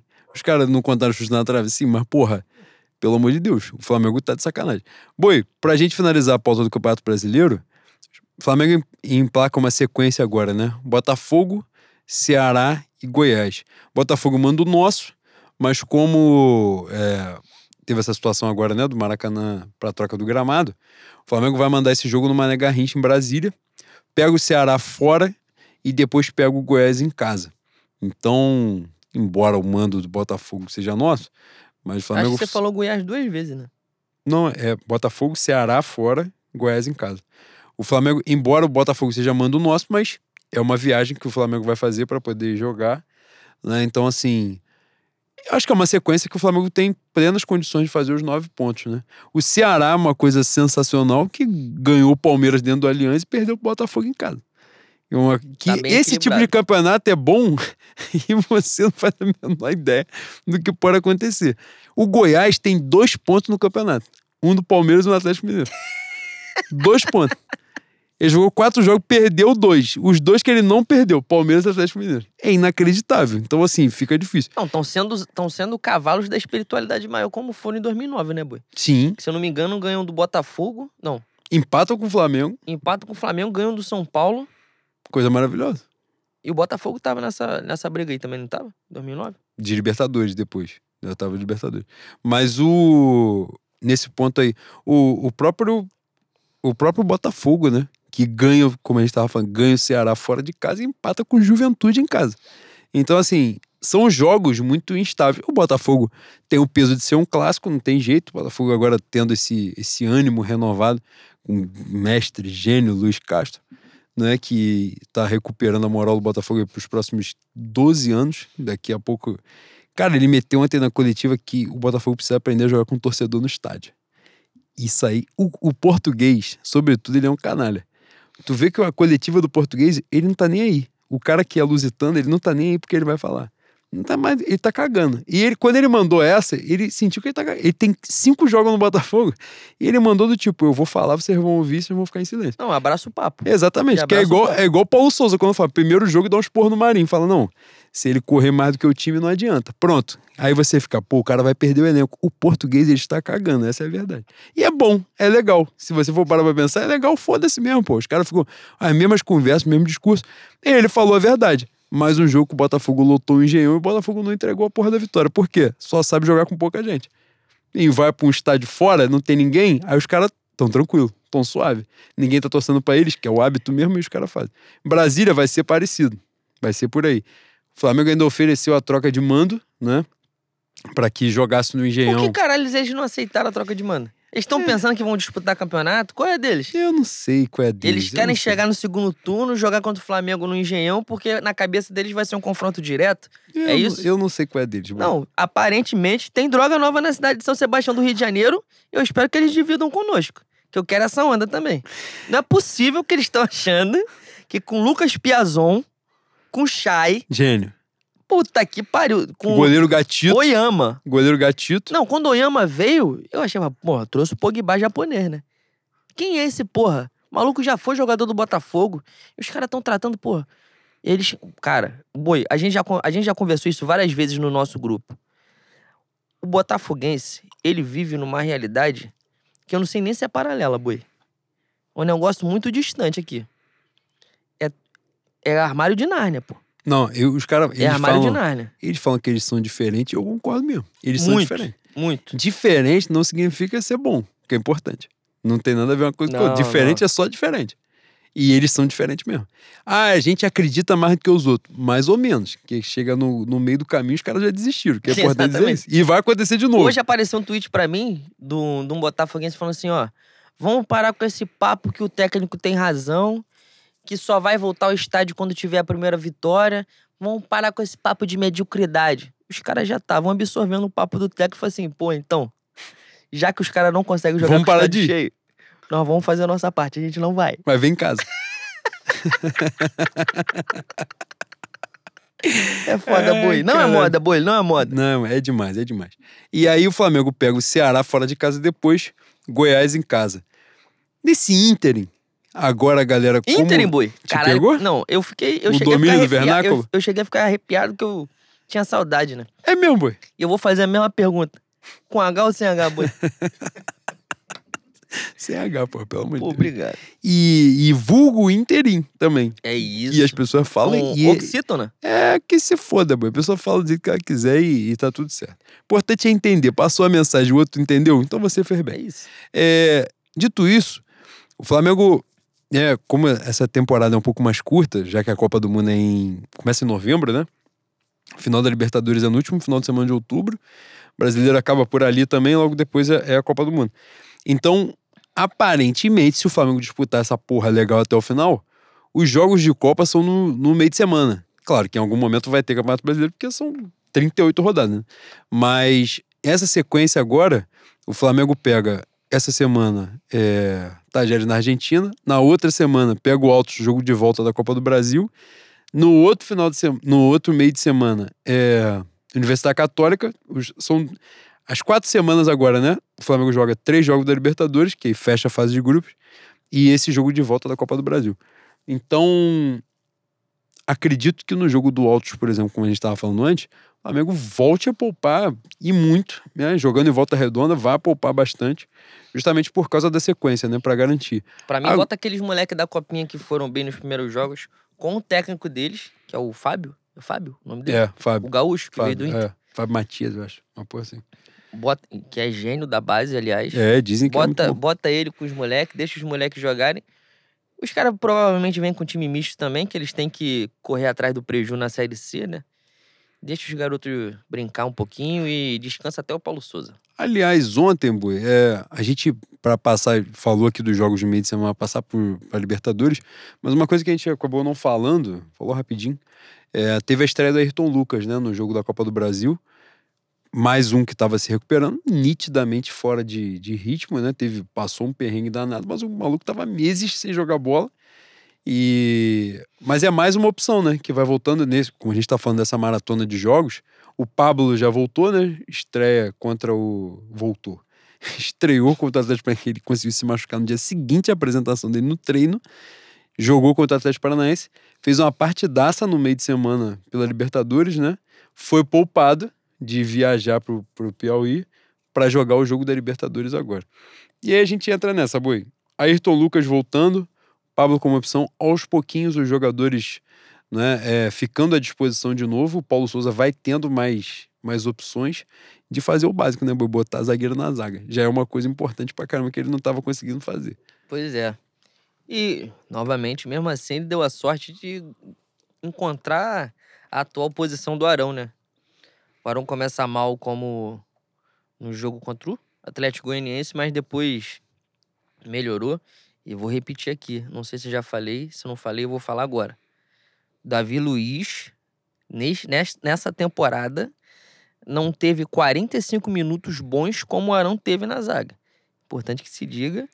Vou fechar aspas aqui, o parênteses. Mas é, a volta do Pablo, Fabrício Bruno, se Deus quiser, meu Rodrigo Caio, bem, saudável, com o corpo fechado, com a guia de sete linhas dele, para não se machucar de novo. Jogar de contregum, Exatamente. ficar 40 dias sem beber. É um reforço gigantesco, né, Bui? E eu espero que não seja só um reforço pra zaga.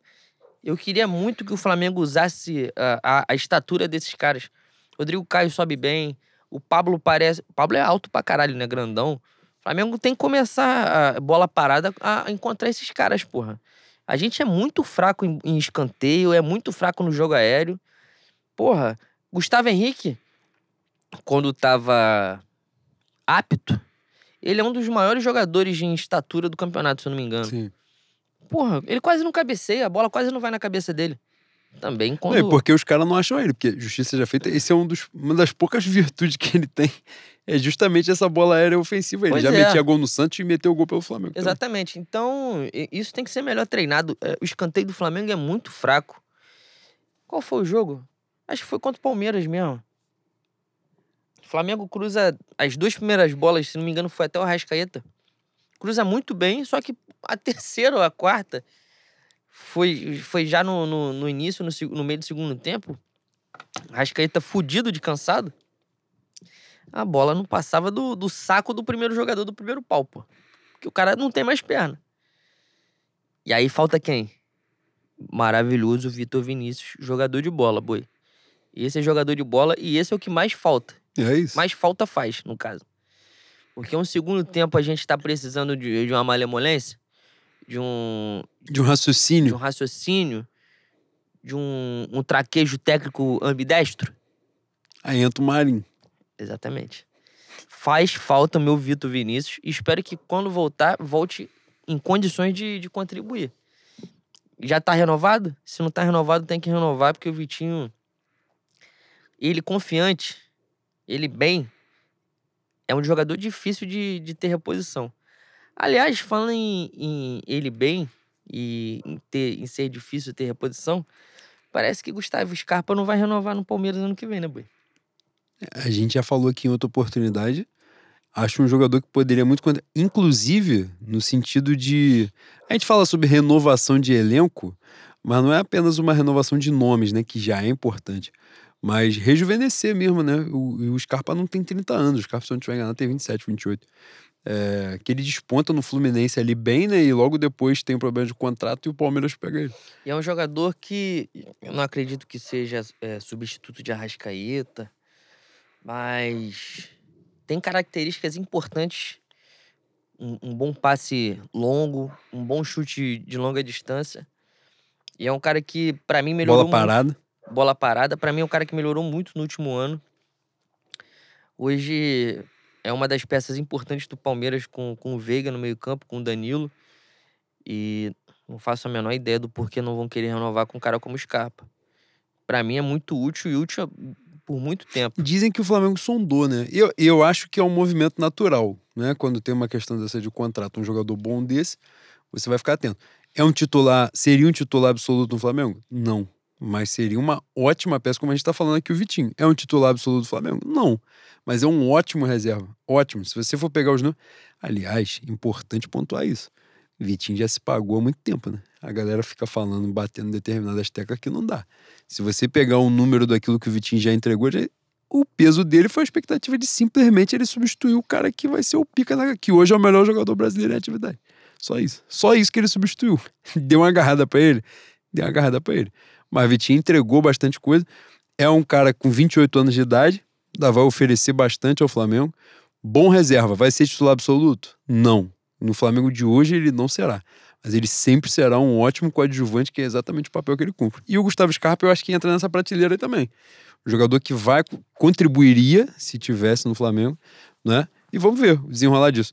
A gente tá falando sobre o jogo da Libertadores, eu, eu puxei do Ayrton Lucas, né? Que é mais uma opção que o E eu Paulo não falei Souza do Ayrton, né? que é mais uma opção que o Paulo Souza tem. O Felipe Luiz. Tava, o Felipe Luiz era um desses, né?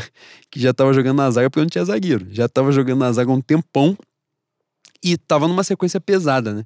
Que bom que o Ayrton Lucas também pôde já. Vai ser difícil. Vai demorar um cadinho em alguns joguinhos, dois, três, pra pegar um ritmozinho melhor. Mas era ótimo jogador no Fluminense. É Acho que tem tudo pra ser um- uma boa opção, né? Pro Flamengo hoje. Eu. Eu queria saber com mais detalhes como ele ficou pós-lesão na Rússia. Quem não viu a lesão, a lesão dele no, no último, no último jogo dele antes de vir pra cá, veja porque é um negócio assustador, mano. Faz pare... Calma aí, que o, o boi vai, vai dar uma calibrada aqui rapidinho e é necessário. Mas ele. Porra, eu tô com o microfone. Tá falando de lado, caralho. For- Eu tô, eu- a prioridade aqui é botar o nome aqui no copo. Mas. A, le- a lesão dele. lesão. A lesão dele foi um lance assim. Faz parecer que o, o osso dele é de borracha, mano. Porque se não quebrou, se ele não se fudeu muito firme, a formação óssea dele é diferentinha. Foi um pisão que, pô, entortou muito o tornozelo. Muito. É daquele... Aliás, tem nada a ver com, as calças, mas aproveitando a pauta aqui, quem se fudeu firme foi o Paulinho, né? Do Corinthians hoje, né? Acho que seis meses fora. Ah, mas a maneira que ele caiu e Se como ele fudeu. ficou no chão. é. E aí, aí tem o, o peso da idade, como. Enfim. É meio chato, né? Mas. o Oi, nosso essa querido, parada de- querido. Essa parada de lesão tem um negócio meio carnaval, né? Que tu fica assim, pô, Caralho, agora. Não, vou parar por ver essa sua Não, analogia. Porque... pega, pega, Ah. pega o raciocínio que é bom. É raro, mas é bom. Cara, escola de samba, tu vai desfilar, tu não quer que um carro fique agarrado na grade. Tu não quer que uma porra de um carro não entre, que deu uma merda colossal. Você só quer assim, pô, eu quero ganhar. Mas eu quero que todo mundo, porque você nota ali que é um trabalho de um ano, e esse carnaval foi de mais de um ano. Exatamente. Você nota que é um trabalho grande pra caralho, você quer que todo mundo apresente aquilo que todo mundo fez. Ó, a gente fez essa porra aí. Aí lá dentro você disputa se o que você fez foi suficiente pra ganhar ou não, né? É, é isso que se busca.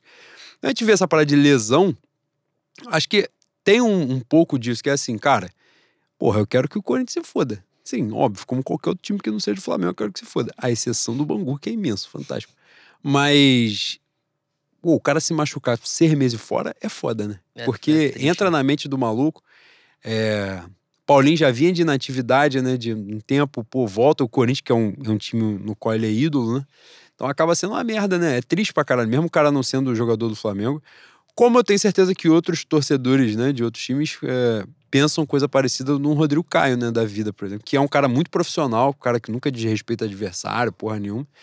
E é um cara que Pelo simplesmente contrário, né? não Teve um- consegue mais voltar. Teve o lance dele lá no São Paulo e Corinthians. Que é o do ele- Jô, né? Que é que ele avisa que fez falta, que o gol não foi legal, uma porra dessa aí. E é um cara que não consegue mais voltar. É isso, ele não consegue. E, e a gente vê, por exemplo, esse lance aí do Ayrton Lucas, né? Que, que eu tava pontuando essa parada.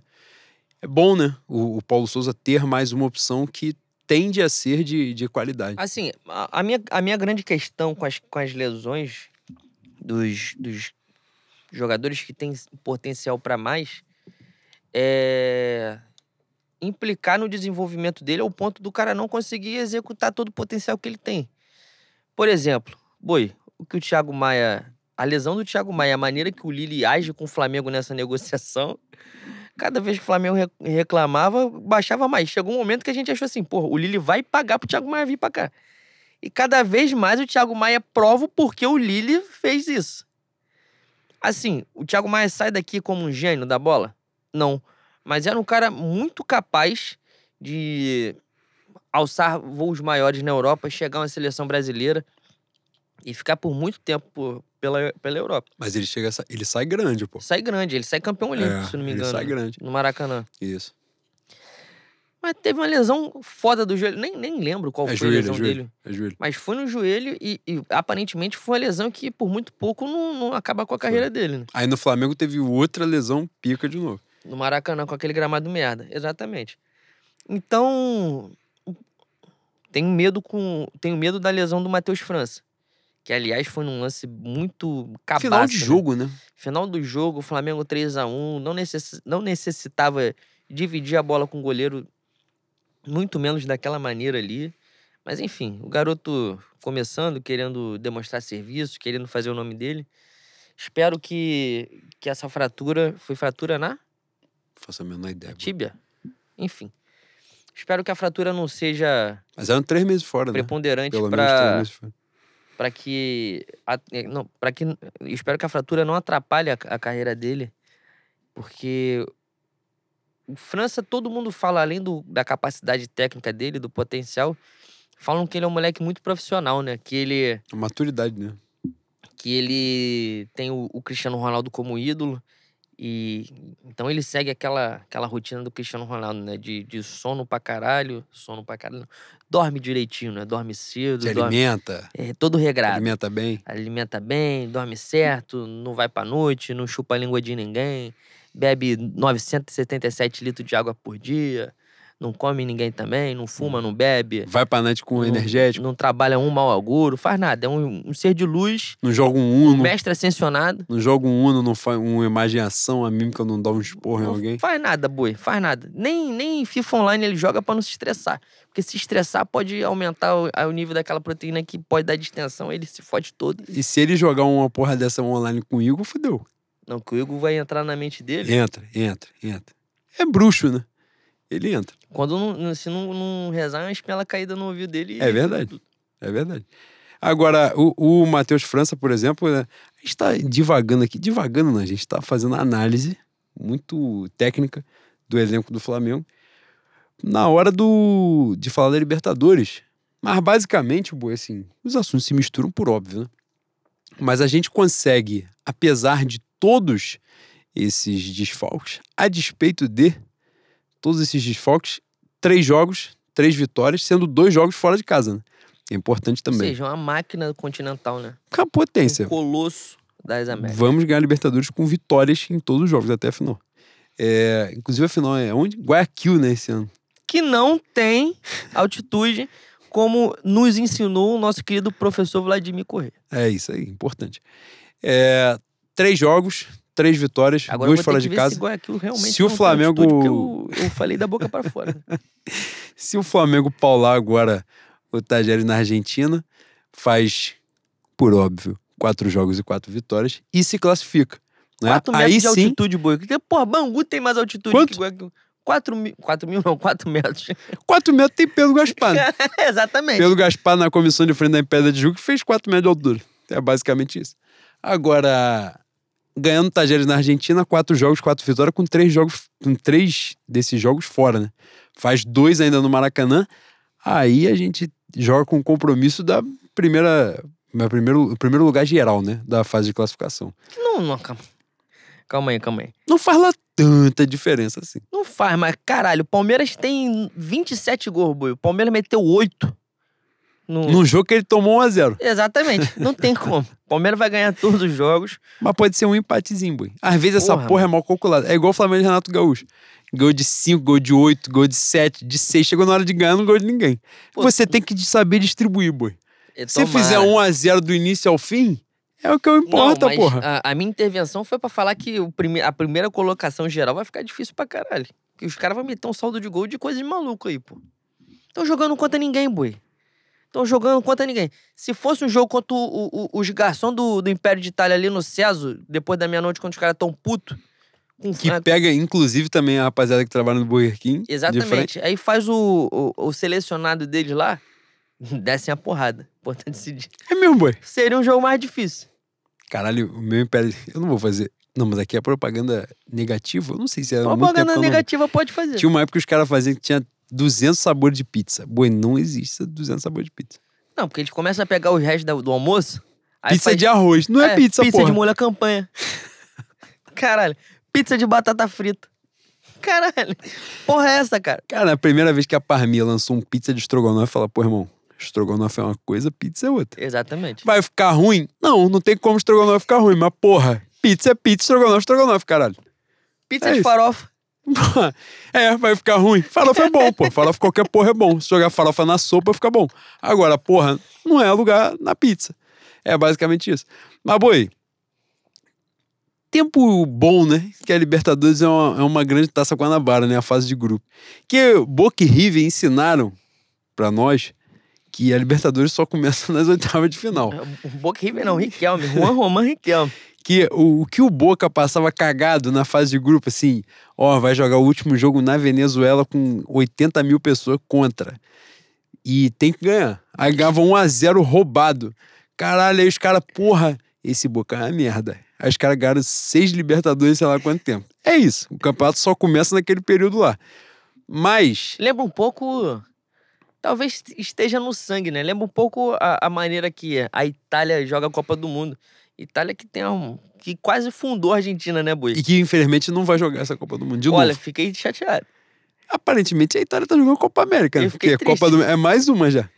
Ah, pode, pode. Daqui a pouco vão ter que fazer outro campeonato pra Itália poder jogar. Nesse período, nesse período que a- a- as seleções que têm alguma dignidade futebolística no mundo vão estar jogando a Copa, vai estar acontecendo a Copa Rio. Dá Aqui. pra Itália. Se, se quiserem trazer Donnarumma, é, Barella, Chiesa, esses porra aí, esses mais ou menos, pra jogar contra o gigantesco Bangu aqui em Moça Bonita, Pegar um sério na rua da Chita ali passa tá dificuldade. fudido. passa Não, dificuldade. mas vai ser, vai ser no verão, 40 graus. Só joga quem é sujeito homem. Pegar aqui seis e meia da manhã domingo. Cara, tinha uma pelada de velho no Séries que era seis e meia da manhã domingo. Quem joga bola seis e meia da manhã? Eu começo. eu- se o velho dormiu, levantou e foi jogar, pra mim é maníaco. O velho seis horas da manhã quer lavar uma calçada com Não, um mas se virou a noite na esbórnia, na, na casa da luz vermelha, consumiu todo tipo de, de entorpecente, de alucinógeno e foi jogar, em respeito a essa instituição sagrada que é a, a pelada domingo de manhã, aí ele tem que vir a prefeito, né? Ele tem que comandar essa cidade. Chega dez e meia da manhã com frango o maluco me fez essa, assado. boi, o maluco me fez essa, essa- esse convite semana passada na academia. Assim, Leno, domingo, 8 horas da manhã. Falei, pô, ou tu vai me chamar pra igreja, coisa que eu não frequento, né? Inclusive, você- pega fogo. Se entrar Exatamente. Ou, sem ou, avisar, fudeu. ou a igreja ou eu. É isso. Eu falei, não, é uma pelada. Pelada onde? Não, ele aqui pertinho, aqui pertinho. onde? Em Oaíba. Falei assim. Nota-se que você tem pouco apreço pela minha pessoa. Só que passou por um momento a possibilidade de eu jogar bola. Eu não jogo bola há cinco meses. O meu dedo ainda não está levantando. É eu, mesmo, eu cogitei. Eu cogitei a hipótese de jogar bola. Agora, em Uaíba é perto de alguém, né? É perto de todo mundo? Não. É de alguém é perto. Que foi basicamente o raciocínio que ele usou. Não, é mas- perto. Mas veja bem, se os nossos queridos terraplanistas, olavistas, Sim. e Minions estiverem certo, e essa porra for plana, passou de Aíba, tu cai no, no universo. Pegou ali cesárea de mel, Cosme e Uaíba, É, ali. já deu uma agarrada. Já era. Vai agarrar. Agora, O dragão vai estar lá embaixo pra, pra você. cara, sem sacanagem. Por que, que a gente tá falando essa porra? Eu não faço a menor ideia. Porra. A gente tá falando de Libertadores, não, a gente foi pra lá em pelada domingo de manhã no Séries. Agora, é... A gente um bom tava início. falando que o Boca ganha. Isso. Mas vamos falar aqui do último jogo. Flamengo Universidade Católica. Era um jogo controlado. Rola um gol. Controlado não, era pra ser 4x0 o primeiro tempo, 4x1. Aí 4 a ó, 2. rola um gol contra do Isla, que provavelmente, se o atleta da Universidade Católica consegue finalizar como ele gostaria, a porra da bola na arquibancada, o Isla se afobou e deu uma joelhada pra dentro do gol. Gol dos caras. E como o Flamengo faz com maestria, o jogo que está na mão, ele simplesmente se torna um desespero. O segundo tempo foi um desespero. Totalmente gratuito. Os caras criaram chance pra caralho? Não. Mas quando começa aquela bola rondar na área, você que tem a experiência, você que é torcedor do, do suposto clube de regado do Flamengo, você sabe que aquela porra em algum momento vai entrar. Aquela bola começa a rondar muita área, assim, ó, bola na área que os caras dão um balão toda hora. Você já viu pelo menos 13 vezes acontecer essa porra da bola de qualquer forma cagado, respingar num cotovelo e entrar. E todo mundo ali esperou o empate nos acréscimos. Essa é a verdade. Inclusive o Marinho. O Marinho também esperou o empate nos acréscimos, porque ele deu uma bola pro Lázaro perder a porra do gol e tomar o gol no contra-ataque. Mas o Lázaro, que é cristão, que está na Bíblia, fez a porra do gol. É mais difícil, né, Boi? O, o time que vai pra jogar no Chile, um estádio. O Flamengo já ganhou naquele estádio, mas nunca tinha vencido Foi. a Universidade Católica. Foi o único estádio que eu fui na minha vida fora do Brasil. Esse estádio é no meio do nada, boi. Do nada. Esse jogo que você foi, que foi 1 a 0 Gol do. Que o Diego faz uma merda colossal nesse gol aí. Berril é expulso. Cara, esse jogo, o Flamengo triturou a Universidade Católica e perdeu de 1 a 0 Esse jogo foi foda. Mas graças a Deus perdeu, né? Porque os caras Que é a fizeram- grande Libertadores de 2017, que é o jogo que eu estou falando de bola cruzando na área, Flamengo e São Lourenço. Um grande jogo. E foi, foi o, o resumo do que é o Flamengo na Libertadores, Mas foi aquele jogo. diante do que a torcida dos caras fez agora na quinta-feira, graças a Deus eu saí com a derrota de, de San Carlos Apoquindo, Caralho, você é chileno? porque, porra, Os caras fizeram, fizeram gesto de macaco, tacaram pedra, tacaram sinalizador, tacaram a mãe, Acertaram criança. acertaram criança, acertaram velho. Puta que pariu. Sabe como é que os caras, como os carabineiros mandaram a gente sair do estádio? Geralmente aqui no Brasil esperam 30, 40 minutos e a torcida visitante espera a, a, a torcida local sair pra casa ou se organizar pra te pegar na crocodilagem do lado de fora. Os caras mandaram a gente sair junto com os caras, pô. E novamente, o estádio é no meio do nada. É num subúrbio assim, de mansão, só que tem mansão e deserto. Não tem um, um 746 passando, boi. Não tem um japeri pra tu pegar, pra tu tentar chegar em, em Marechal e se organizar. Não tem. Pegar um 864 rodoviário de Campo Grande, tu não consegue. E os- no- te larga no meio do estacionamento dos caras, estacionamento dos caras mal iluminado, muito provavelmente gerido pela prefeitura do Rio de Janeiro, naquela, naquele ambiente ali. Ou pela Liesa. Ou também. pela aliada, não tem um poste com luz naquela merda. Eu que já não enxergo com luz, sem luz fica impossível. Eu só fui embora porque, diante de todo esse conhecimento da língua espanhola, eu consegui desenrolar com o Uber que levou a mim e, a Abra, e ao Abraão. E o seu estádio. dinheiro também. Não, esse foi o O taxista, no taxista que levou. Se eu não desenrolo com o maluco pro maluco me buscar depois do jogo, eu ia ficar fudido, boi. Talvez estivesse lá ainda. Tu já contou por mais recente que nesse Flamengo Universidade Católica você negou uma carona de Thiago Lacerda? Não contei. Cara, mas eu não reconheci que era o o meu querido Giuseppe, né? É de mesmo? Terra Nostra. Eu não reconheci. Eu achei, cara, boi, sem sacanagem, eu tava tão nervoso. O que que acontece? Foda-se, a gente tinha uma porrada de coisa pra falar aqui, mas vou contar a história. A gente já tá. A gente é muito comunicador, a gente já tá no último, último ponto de pauta. A gente chegou na, no Chile muito perto do horário, porque a obrigação nossa era ir pro, pro hotel onde estava o Flamengo e pegar o ingresso que tinham arranjado pra gente de graça. A gente não pagou. Só que é, tinha conexão Rio, Buenos Aires, Buenos Aires, Santiago. Quando a gente chega em Buenos Aires, acontece um temporal bíblico. E a gente fica agarrado no aeroporto umas duas horas, duas horas e meia. E ficou muito no laço. Ficou muito no laço pra gente. pra gente chegar. Quando a gente chega em Santiago, eu e Abraão, todo fantasiado de Flamengo, o taxista começa: Flamengo, Flamengo, Hotel Intercontinental, vamos, vamos, vamos. Falei: vamos, vamos, vamos, vamos. Tô atrasado, nós vamos. Porra. Aí bora, bora, bora, bora. Porra, aí eu nervoso, querendo, en- querendo chegar no hotel.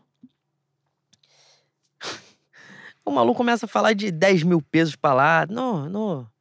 Você vai me dar 10, 10 mil pesos? 10 mil pesos? Falei, 10 mil pesos, o caralho. Vou dar qualquer porra aí pra esse cara. Vambora, vambora. Olha como é que chileno, taxista é igual taxista brasileiro. Taxista é tudo filho da puta em qualquer lugar do mundo. Tinha- eu tinha que dar 10 mil pesos pro maluco que arrumou a corrida e tinha que pagar a corrida. Eu, aqui eu estou dando o maior atestado de otário do universo, vai estar registrado, o nego vai esfregar essa, essa porra na minha cara 200 mil vezes. Mas foda-se. Aí falei que era. O cara falou que era o hotel Intercontinental, onde o Flamengo tava hospedado, o cara levou a gente. Chegando lá, deu 40 mil pesos a corrida. Chegamos, e a gente sem fazer conversão nenhuma, né? Aí chegamos, nervosos pra procurar, pra achar o cara que tava com ingresso, achamos o cara que tava com ingresso. Porra, agora sim. Bem-vindos a Monte... ah, Montevidéu, bem-vindos a Santiago. Tamo tranquilo. Aí, tamo bebendo no, no hotel, me instala. O Exu deve ter falado assim no meu ouvido, seu merda. Abre o Uber e vê quanto é que dá do, do aeroporto até aqui. Até aqui, no caso, o hotel.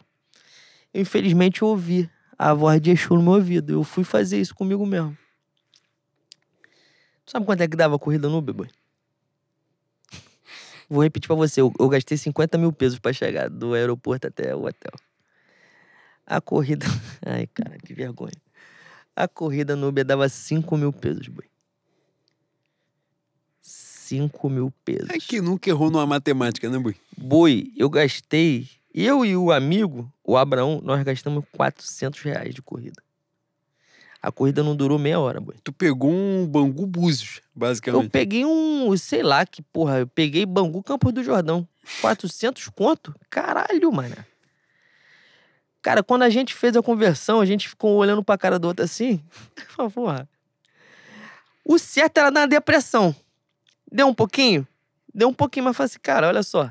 Você falou, o Flamengão vai ganhar e tudo tá pago. Como, como diz Abraão, fala assim: é o Flamengo, é o Flamengo é o mantra? Resolve tudo?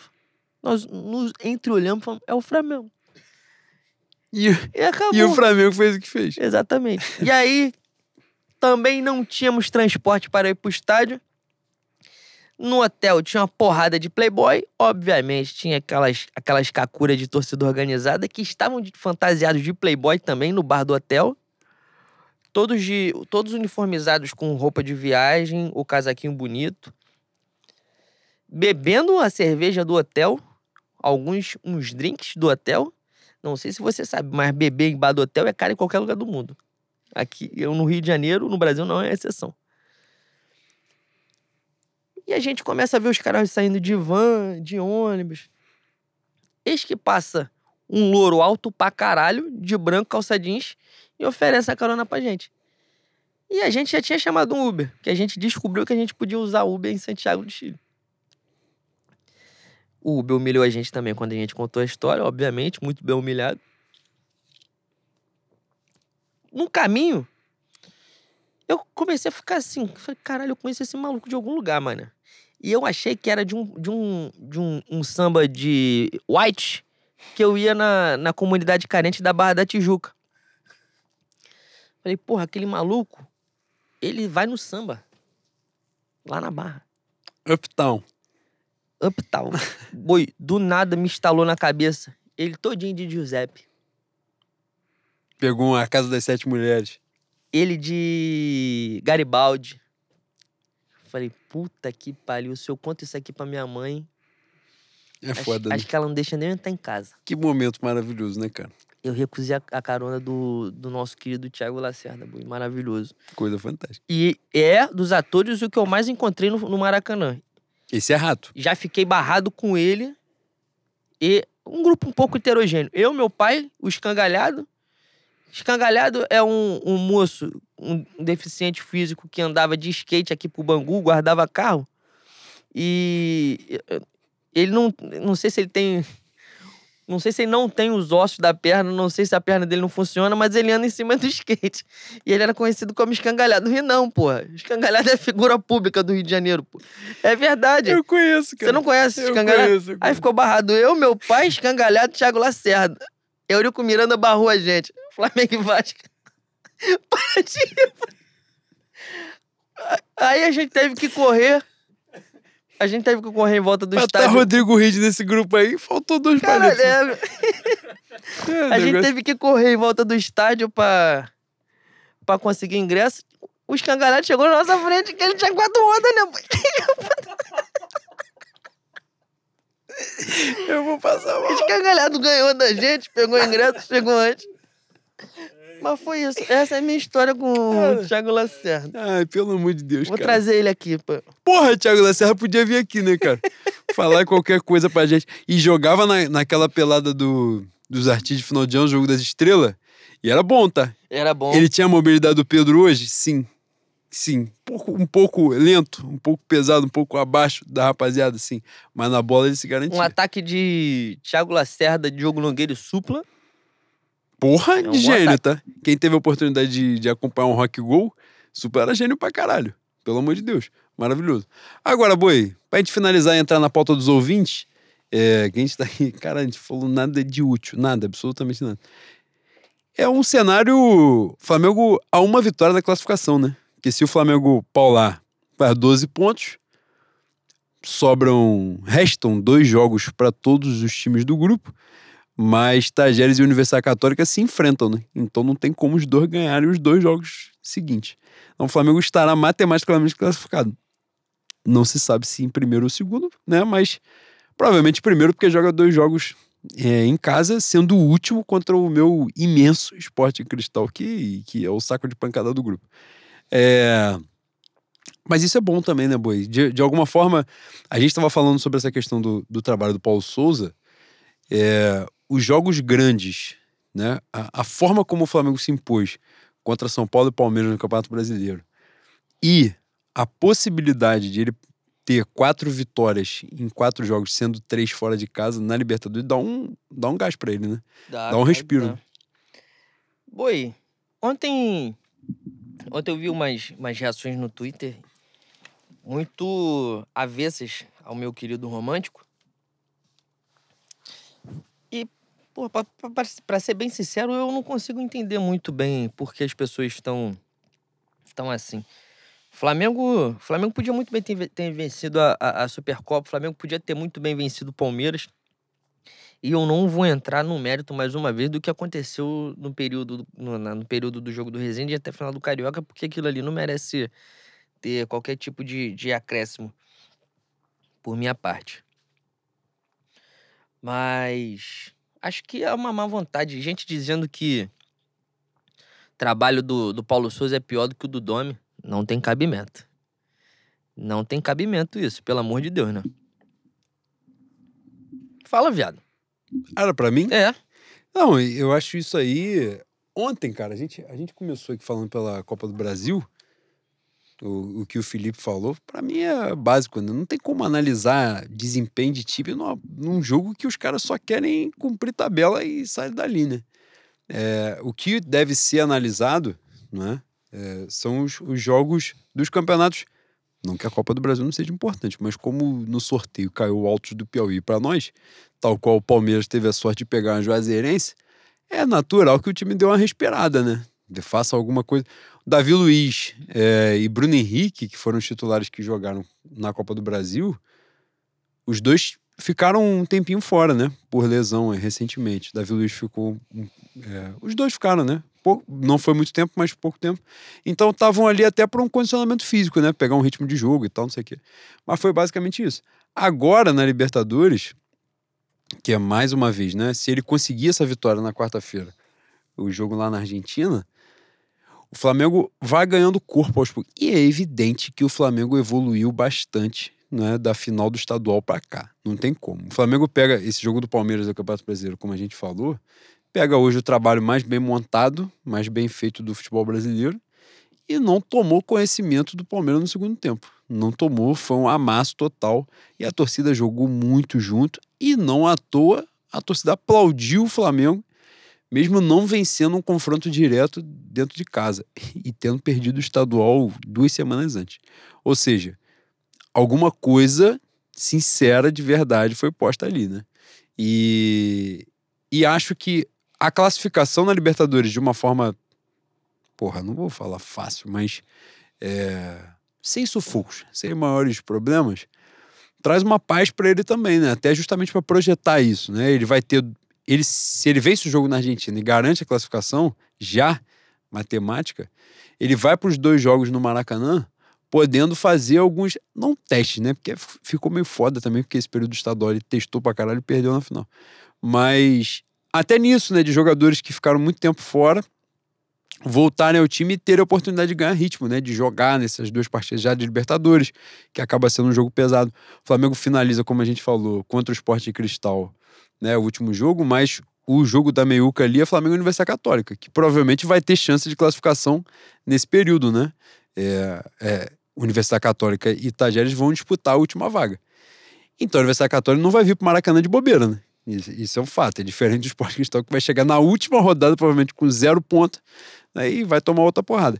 Mas a Universidade Católica não vem de bobeira. Então é uma oportunidade também dos caras que ficaram de fora é, pegarem um ritmo mais acelerado, né, um ritmo mais forte, um jogo mais pegado para poder entrar. Nessa, o Flamengo, como a gente já disse, vai contando com a volta dos jogadores lesionados, mais do que a volta, né? Com a estreia de jogadores que não estavam à disposição. Pablo, o Ayrton Lucas começando agora vai podendo também revezar quem estava pegando. O Arão, né? Você estava falando do Arão da zaga. O Arão, nessa sequência de Palmeiras e São Paulo, São Paulo e Palmeiras, né? Ele jogou pra caceta, jogou muito. Teve o descanso merecido agora no jogo do Altos, né? Para poder voltar é, mais à frente. E aí vem com os jogadores é, voltando, né, ficando à disposição do Paulo Souza, vem um outro dilema, né? Principalmente, acho que o Arão vai ser a chave desse dilema aí, porque o Arão como volante no esquema do Paulo Souza foi uma catástrofe, né? Desastre, né? Foi horrível. E o Arão na zaga deu certo pra caceta. Aí vão voltar os zagueiros de, de, de ofício, né? E na meiuca ali com o João Gomes, não tem como, né? Hoje não tem como tirar. João Gomes, inclusive, é um desses jogadores que. É... O jogo da Católica, né, teve isso, né? A galera pesou um pouco a mão nas críticas ao Paulo Souza e ele fala na coletiva o que já era sabido, né? Todas as substituições foram por questão física. Todas. Os jogadores todos sentiram. Quem sai no intervalo é o João Gomes, que é um dos, provavelmente era o mais novo em campo. O João Gomes vem numa batida de jogo desde o estadual na sequência, né? Ele, ele joga o jogo inteiro, todos os jogos. É, pesou, né? Pesou e mesmo assim no jogo da Copa do Brasil ele joga o segundo tempo, ele entra no, no no segundo tempo, né, para contribuir e contribui, faz gol, né? É, então, assim, agora com os jogadores em campo, ele tendo mais opções, ele vai entrar na parte do dilema bom, né? Parar de improvisar jogador né, na, em posições que não são as de origem deles e vai ganhando opções, né? Também isso com certeza vai contribuir positivamente para o trabalho dele. E é um momento de virada de chave mesmo, que as competições mais fortes, né, Libertadores e tal, ele garantiu uma classificação tranquila. Copa do Brasil, Flamengo passando do Altos agora vai para as oitavas de final, não é isso? Isso. É. é então, assim, vai para o mata-mata, provavelmente já com times mais fortes, né? Então, é importante que ele, que ele ganhe essa confiança. Dito isto, Boi, encerrado o nosso conteúdo. Vamos falar de carnaval ou vamos passar para a pauta dos ouvintes? Provavelmente alguém fez alguma pergunta de carnaval. E a gente desabafa. Não tem não tem a menor dúvida de que alguém fez a pergunta sobre esse carnaval fantástico que coroou o melhor desfile. É importante dizer isso. Não, não tem como. Cara, os comentários da postagem da gente aqui foram sobre o seu braço. É essa porra dessa câmera do Juan tosca aí que. É a câmera que está te favorecendo, é, boi? Porra, pelo amor de Deus. A única coisa grande que eu tenho é meu amor pelo boi. É mesmo, cara? É, exatamente. Bois, Ai, isso não é uma pergunta em si um pedido. Falem mais de carnaval do que do clube de regatas. O J, arroba torcedor de 2019. Tá vendo? Um pedido, uma aclamação pública para que a gente fale de carnaval. Desabafe seu peito Não, mais carnaval, do que futebol é foda. Você vai falar, Não, não, mas um eu quero que você desabafe. Tire do seu peito essa angústia terrível. O que, que foi esse carnaval para você? Se você quiser falar sobre o desfile da mocidade, o que aconteceu, como você se sentiu, sua estreia como diretor da diretor do departamento cultural da escola, se tiver que dar esporro, se tiver que tentar arranjar um, uma morte aí, para você no caso, né? Pra você falar é, claro, merda é, e o cara. Né? Exatamente, é, é para mim. Mas, mete bronca. Não, sobre o carnaval, sobre o desfile da escola de samba, né? É, pra mocidade, pra gente ficou a frustração, por óbvio, né? Do desfile que a gente viria para a briga. Acho que a gente não, não venceria o carnaval da Grande Rio, mas a gente disputaria bem firme para ficar ali num honroso segundo lugar, muito honroso segundo lugar, que coube a Beija-Flor de Nilópolis com abre ala de muito bom gosto, vale dizer. Muito bonita aquela combinação do, do preto com azul, ficou maneiro. Agora, é, é isso, né? Foi frustrante o resultado, né? E o que aconteceu no desfile para as expectativas. Mas foi muito bom estar de volta. Depois de tanto tempo, foi meu primeiro carnaval como, como diretor ali. E eu fiquei responsável é, de fazer harmonia na aula dos compositores. Para quem tem envolvimento com a escola de samba, para quem gosta, é muito bom ficar. A gente ficou na concentração, os caras contando uma porrada de história, de quando disputava samba aqui ali, do que, que era isso, o que, que não era aquilo, do que já fizeram, do que deixaram de fazer. É muito bacana de você ouvir. O carnaval tem muito disso, né? Quem fala muito dessa parada é o Simas, né? É quem toca muito nesse ponto. É o lance de o carnaval ter muita memória oral, né? E pouca memória escrita. Tem, tem pouca documentação, né? livros de, sobre as escolas, sobre os desfiles, sobre aquilo que realmente importa. E aí, desculpa te interromper. Não, claro. Entra a importância do trabalho que o Migão vem fazendo há bastante tempo, né? Um rubro-negro e portelense Sim, Pedro Migão. Isso aí. Que tem catalogado histórias através das entrevistas mesmo e do canal dele no blog Ouro de Tolo, que virou um canal de YouTube, era um blog, e, e ele passou a fazer entrevistas durante a pandemia. Vai sair o livro dele, já saiu, não, tá não me sair, recordo tá o nome. Sair. Mas é a importância de ter o registro é, inscrito dessas memórias. Por exemplo, Laíla se foi e a gente não tem as memórias do Laíla. A gente não tem os carnavais do Laíla pela ótica dele, pela perspectiva dele. Isso é uma perda imensurável pro carnaval, pra gente que gosta de samba. É... E tantos outros, né? Monaco, enfim. Nelson Sargento. Nelson Sargento, felizmente, nesse período trágico que a gente viveu, a gente perdeu muito dos nossos griots, né? Muito das nossas, muitas das nossas referências. E a falta do registro, a falta da memória dessas pessoas pra gente é, é uma perda. Fazendo uma analogia como você gosta de fazer, como se queimasse cada vez, cada vez que morre um desses, como se queimasse a, a biblioteca de Alexandria, né, Boi? É isso é um, Conhecimentos absurdos que poderiam contribuir, fazer com que a festa evoluísse, se perdem e não, não, tem como recuperar mais. Exatamente. E assim, e eu tava falando dessa parada da aula dos compositores, e, e é muito bacana você estar tá ali de volta, você sentir aquilo de novo com todos os seus problemas, que são muitos. Né? Era um espetáculo para ser muito mais valorizado. Né? Em todo sentido. E isso vale para absolutamente qualquer um. Da, do, do do sistema de preços, não é? que foi totalmente desmedido. Da estrutura Ficou dos camarotes. Né, evidente né? ali, de buracos nas arquibancadas, coisa que nunca aconteceu. Depois de dois anos sem carnaval, sem desfile, a gente tem ali tanto, tanto buraco, tanto espaço vazio nos desfiles da, nas arquibancadas. Os camarotes, né? a coisa mal dosada, não é? Os sons vazando e atrapalhando. dos camarotes. Exatamente, atrapalhando o desfile. Os próprios camarotes que as pessoas pagando caro ali e tal. Você viu que o sistema era muito mal feito, a coisa como é. O, o espaço pode ser. É, a gente passou por um, um, um, contratempo. Contratempo não, né? Que era, era o que a gente precisava fazer. Eu, eu vi no dia do desfile da mocidade. Eu, obviamente, não vi o início, porque a mocidade era a terceira. Aí eu cheguei à concentração, a Tuiuti estava no, tava no final da Tuiuti, e a gente armando ali a escola durante o desfile da Portela. Mas antes é, de chegar à concentração, eu deixei Bruna onde a gente viu, que era no setor 3. Cara, a volta que eu tive que dar para chegar ao setor 3 já foi uma foda. Da, do setor 3 para onde era a concentração, foi uma foda vezes 8. Porra, não é pra ser assim, né? Pra você passar na presente Varga com fantasia, tudo fodido. E eu não tava com fantasia, eu tava, né, de blusão e calça mas deveria ser muito melhor, poderia ser muito melhor. Os acessos às arquibancadas, os preços, tudo, tudo como tem. Mas aí a gente, aí a gente sai do debate de carnaval e entra no debate de cidade, que é importante, né?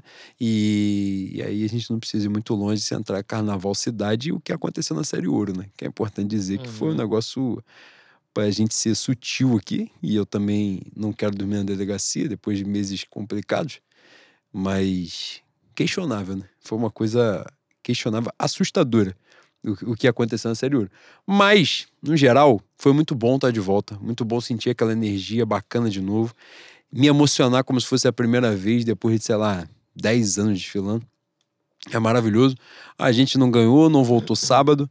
É, muita coisa a corrigir. A mocidade em si. Roupa suja se lava em casa, mas muita coisa a corrigir. Mas o carnaval fez justiça e isso é muito importante, que nem sempre a apuração faz justiça.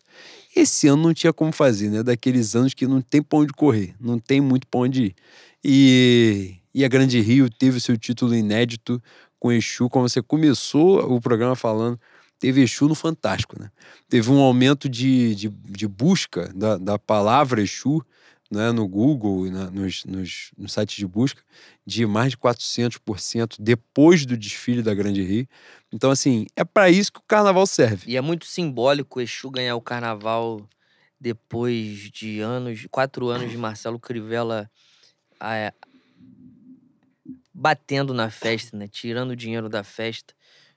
Importante que se diga que as escolas de samba têm participação na eleição do Crivella é, não são totalmente vítimas, fizeram campanha no segundo turno. Mas, por incrível que pareça, escola de samba e carnaval vão além dos diretores, dos dirigentes das escolas, né? E nesse período que o Crivella tentou fazer do, da cidade de São Sebastião do Rio de Janeiro uma pequena teocracia, uma teocracia como todas só aceita uma, né? Uma religião. E bateu muito no carnaval para bater também na- nas religiões de matriz africana. O, o carnaval foi esvaziado. Fizeram com muito mais dificuldade do que o costume. E depois do Marcelo Crivella, depois da, da pandemia, ter esse carnaval que a gente teve, pra mim foi. Porra, foi, foi uma emoção muito grande, mano. A Portela, quando a Portela entrou na avenida e eu fui pro setor 1 com meu pai, como a gente faz desde 2007, a gente, a gente frequenta desde 2005, mas desde 2007, 2008 a gente vai para pro setor 1 pra ouvir o esquenta. Cara, eu tive a crise de choro no, quando a Portela começou a esquentar. E era um choro de. Eu não conseguia cantar, não conseguia fazer nada. Eu chorei compulsivamente. E era um choro de, de libertação mesmo, aquele choro de. Como é que se fala? Choro de descarrego. Ali eu tava liberando todo o medo que eu tive de, de perder os meus durante a pandemia. Tava liberando a saudade de estar na Sapucaí, a saudade de ver a Portela, a saudade de ver os meus felizes com o carnaval. É, é um carnaval que, que a gente viu o Pedro desfilando na comissão de frente, o nosso Pedro, meu irmão. Era o carnaval que os nossos que se aproximaram, como o Mauro, como o Natal, gente, gente preta, gente que pensa o samba, pensa o carnaval, gente capacitada para trazer de volta a festa pro, pro povo preto. Isso tudo contribuiu muito para me emocionar. Então, é, apesar de algum, algumas posições na classificação geral serem questionáveis e de algumas ausências, foi, foi um carnaval maravilhoso. E apesar também do que aconteceu na pista, né, Boi? Eu tava falando dos camarotes e ia acabar te interrompendo, mas a grande questão dos camarotes é, além de aumentarem o espaço físico dos camarotes na avenida, esse carnaval ficou demonstrado que alguns camarotes têm um, um, um peso como se tivesse uma credencial da Liesa, né? Porque entre os desfiles, o que se viu na pista foi uma multidão de gente que não tinha credencial da Liesa, tinha a camisa do camarote, o, o crachá do camarote, e mesmo assim estava permitido esses caras, essas pessoas estarem ali na pista. Mestre Fafá falou, não sei se falou para Eugênio ou se falou para outra mídia carnavalesca, que teve gente dentro da pista tentando pegar o instrumento da mão do, dos ritmistas. Teve a mulher tentando agarrar a Paula Oliveira, isso durante o desfile, porra. Então, o mesmo carinho que tiveram com essa iluminação, que só, só demonstrou a razão de, de existir ali no, no desfile das campeãs, na, no desfile oficial não fez grandes diferenças enquanto as escolas estavam passando, o mesmo carinho que tem ou que tiveram de inovar com a iluminação tem que ter de tem que ter com a fiscalização e respeito com aquele espaço ali que pra gente é sagrado. Há, há um, uma preparação muito grande, muito extensa pro artista do carnaval passar ali na avenida e ele ser o foco. O foco não pode ser camarote, não pode ter evento durante o, o desfile. O som da Sapucaí tem que ser um som decente. Todo mundo tem que ouvir o que está acontecendo.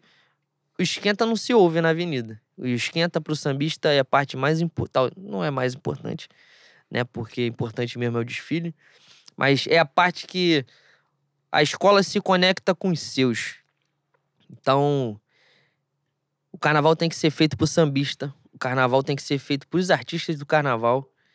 E infelizmente isso não acontece, né? Parece que o que está acontecendo ali na Sapucaí é, é um detalhe importante mesmo, é tirar foto em camarote, é, tirar, é agarrar Léo Santana, é agarrar o Péricles, com todo respeito aos artistas, mas ali eles são, são ou deveriam ser subcelebridades, né? Infelizmente isso não acontece. Mas foi um, foi um carnaval de libertação para mim. Libertação emocional, é uma sensação de que, como diz o, o samba da Vila Isabel, que a vida vai melhorar. E terminou assim, com Exu ganhando, com os meus felizes, com a gente de volta a Sapucaí e ouvindo nosso, nossas escolas de novo. Vamos, vamos Boi, ler. nós tivemos aqui algumas perguntas sobre carnaval é, e algumas dá pra gente fazer uma, uma resposta curtinha. Eu vou, vou jogar pra você aqui o que der pra complementar, eu complemento. Se não der, não tem problema. Mas vamos nós. Ah, o nosso arroba DG Taranto, nosso Douglas, maravilhoso. Gostaria que os nobres colegas comentassem sobre a saída de Leandro Vieira da Estação Primeira, botou um emoji triste, aparentemente ele é mangueirense, e especulassem onde o mesmo irá comandar o carnaval em 2022, uma vez que Leandro também saiu do Império Serrano. Mangueira, o, o Leandro. Ele ficou mais do que devia na Mangueira, né, Boi? Essa é a verdade. isso. E, pelo que tudo indica, o destino é Imperatriz Leopoldinense. É Ou Ramos. Viradouro, né? Mas estão dizendo que é, que é Ramos. É. Porque o casal da comissão de frente da Mangueira já saiu e foi pra Viradouro, né? Eu achei que seria a dobradinha. Mas. Arroba Caio Belandi. Qual o grau. Filho da puta. Qual o grau de responsabilidade do integrante da diretoria da Mocidade Independente, Juan Lucas, no molde de filho da escola? Eu fui profissional pra caralho, com todo respeito. Inclusive, dei uma abraçada num, num, num otário desse aí com um crachá aí na frente, que ele tava no lugar errado, na área errada. O maluco foi meter uma selfie, o pau comendo, o cara meteu uma selfie dentro da avenida. É aquilo. É, no tempo que se dizia em 2018 na eleição que teria porra de arma, arma comprar na casa e vídeo, se tivesse a gente teria resolvido esse problema. Mas não aconteceu. Era uma mentira, como todo mundo já sabia. Arroba Matheus Leal 1, o maior jornalista da história desse país. O que fizeram com a Tijuca foi putaria. E eu espero que vocês dissertem sobre isso. Quer falar alguma coisa sobre a Unido da Tijuca? Cara, putaria foi o que. O, o surto que tiveram achando que a Tijuca tinha condição de voltar no sábado das campeãs, né? Porque eu não entendi, quem estava comigo não entendeu. Me deu a impressão de, de, de ter estado em, um estado alterado de consciência e eu vi outro desfile. Porque quando eu abri o Twitter, parecia que eu tinha visto. Parecia que tinha visto, não, parecia que tinha passado o maior desfile da história da Avenida da Tijuca. Eu fiquei assim, caralho, talvez a, a Tijuca tenha desfilado em outro lugar que não aqui na minha frente. Porque o que eu vi aqui não merecia estar no Sábado das Campeãs. Foi isso. Cara, o Leandro Marinho fez a pergunta. Os egrégios que ora apresentam o Que é prestigiado essa, cara? programa Caralho. poderiam discorrer sobre a participação do Greys, raça rubro-negra no Carnaval 2022, e botou uma foto aqui de um abre-alas que não tem ninguém nos queijos, que estão vazios, e esse tem um, funko, esse, da esse abre-alas da raça rubro-negra era um carro da Estácio. Exatamente. tem um funko da Estácio. Cara, tem. Tem uma coisa em relação à formação da, da escola de samba raça rubro-negra que. Queria falar pra vocês que muito provavelmente não é. A intenção não é a fomentação cultural. E, e esse é o maior comentário que eu posso fazer. É Quem, mesmo, boi. quem pegou, pegou. Quem não pegou, pode, pode começar a Eu pesquisar. quem não pegou não pega mais, mas vai pegar. Se ficar atento em algum momento, se prestar muita atenção, em algum momento vai poder ter essa, esse momento de, de clarividência e vai compreender o, do que a gente está é, falando. ó, eu vou, vou- um pouquinho mais além. Se pegou a rapaziada que desfilou, se tiver 15 sambistas, estourou a boca do balão. O resto é aventureiro. Que nunca pisou na Sapucaí, não conhece um samba. Pedir assim, canta três sambas pra mim, por favor. Não vai saber cantar todo. É isso. É mesmo, boi. É isso. O arroba Rafa Oliveira 80. Boa tarde, bois e notáveis cientistas sociais. Isso sou eu. Acharam justa a composição dos desfiles das campeãs? A compos... As escolas que estavam dentro, sem ser a ordem. Cara, eu achei que. Eu achei justo, boi, no geral. te falar. Eu fiquei muito. Cha... Eu, não... eu tenho certo ranço da Imperatriz, né? Por motivos óbvios, para quem é do samba. Mas a, a Imperatriz eu acho que foi muito mal julgada e eu não, não tenho. Não tenho a menor noção do porquê foi mal julgada. Ah, Então- vou fazer a segunda pergunta só pra tu em- em- é, continuar aí. Teve alguma agremiação superdimensionada ou injustiçada? Forte abraço. Que aí já dá pra você responder as duas de uma vez só. Superdimensionado ou Injustiçada. injustiçada. em- Porra, obviamente foi Imperatriz. Inacreditável o julgamento da Imperatriz. Imperatriz é tida como uma escola que não brinca carnaval, né? Certinha de ramos. E por incrível que pareça, foi um, por, por incrível que pareça, foi um carnaval que eu vi os componentes cantando samba, brincando carnaval. Além do mais, tinha tinha Rosa Magalhães com com seu já conhecido acabamento maravilhoso. Pô, foi um desfile muito bom da Imperatriz. Foi uma volta fantástica da escola pro especial. Eu achei que ia belis- beliscar um sexto lugar. E, pô, com todo respeito, se pegasse um sexto lugar do Salgueiro ali e abrisse o sábado das campeãs, não faria. Não seria grande absurdo, não. Agora, superdimensionado. Porra, Viradouro. Viradouro foi terceiro lugar, né? Viradouro pra mim não merecia o terceiro lugar. Beija-Flor pra mim não merecia. Foi Grande Rio, Beija-Flor, Viradouro, Viradouro. Quem fica em quarto? Vila. Vila, Portela. Portela, e Salgueiro. Pra mim, Viradouro não merecia o terceiro lugar. Poderia pegar um quinto. É... Beija-Flor também não merecia o segundo lugar. Que era mim, da Vila. Que era da Vila. E o resto, acho que, que é isso aí mesmo. É, eu acho que ficou ali num, num, num parelho ali, Salgueiro Mangueira. Acho que poderia ter uma Mangueira em sexto lugar também, não, não seria de todo mal, mas no geral ach- achei que se fez justiça. né? caiu quem tinha que cair, ganhou quem tinha que ganhar. Dentre as seis campeões, é importante dizer também que quando acabaram os desfiles, todo mundo falando que da terceira ao nono era. É isso era- aí. não a ordem ia, né? Acabou, acabou, que a, acabou que o segundo colocar, o- a segunda colocação foi um- uma surpresa, né? Beija-Flor, não, com todo respeito, a Beija-Flor não fez desfile pra ser vice-colocada. Era pra estar entre as seis, era pra estar entre as É. seis, mas não pra ficar em segundo lugar. Vice-colocada é foda. A, a última aqui que faz uma relação com o carnaval, e eu pretendo. Não, tem duas aqui interessantes. Primeira, do Rafael Raul, arroba Rafa Raul 19. Amigos, se o Atlético Mineiro disputasse a Série Ouro do Carnaval do Rio de Janeiro, vocês acreditam que essa hora o Rodrigo Caetano já teria ingressado na ONU com um pedido de ajuda humanitária? Cara, diante do, do último campeonato brasileiro, o, o Império Serrano que tinha se fudido, o Atlético Mineiro tinha subido pro especial, né? Que eles iam arrumar um jeito de arrumar uma treta política e, suplantar o meu querido Império Serrano. Bom, vou fazer uma pequena pontuação a respeito da Série Ouro. O Império Serrano merecia subir? Merecia. Da maneira que foi? Nunca. Porque parece que desfilou com, com ranchos, né? Ranchos, cordões, com blocos. É, desfilou contra o Virilha de Minhoca. Grande instituição, Unidos de Carnavalesco. Carlinhos. A Unidos de Bangu fez o pior desfile tranquilamente que passou na Sapucaí. A Unidos de Bangu, se não, se não, não estourasse o tempo, seria quarto lugar.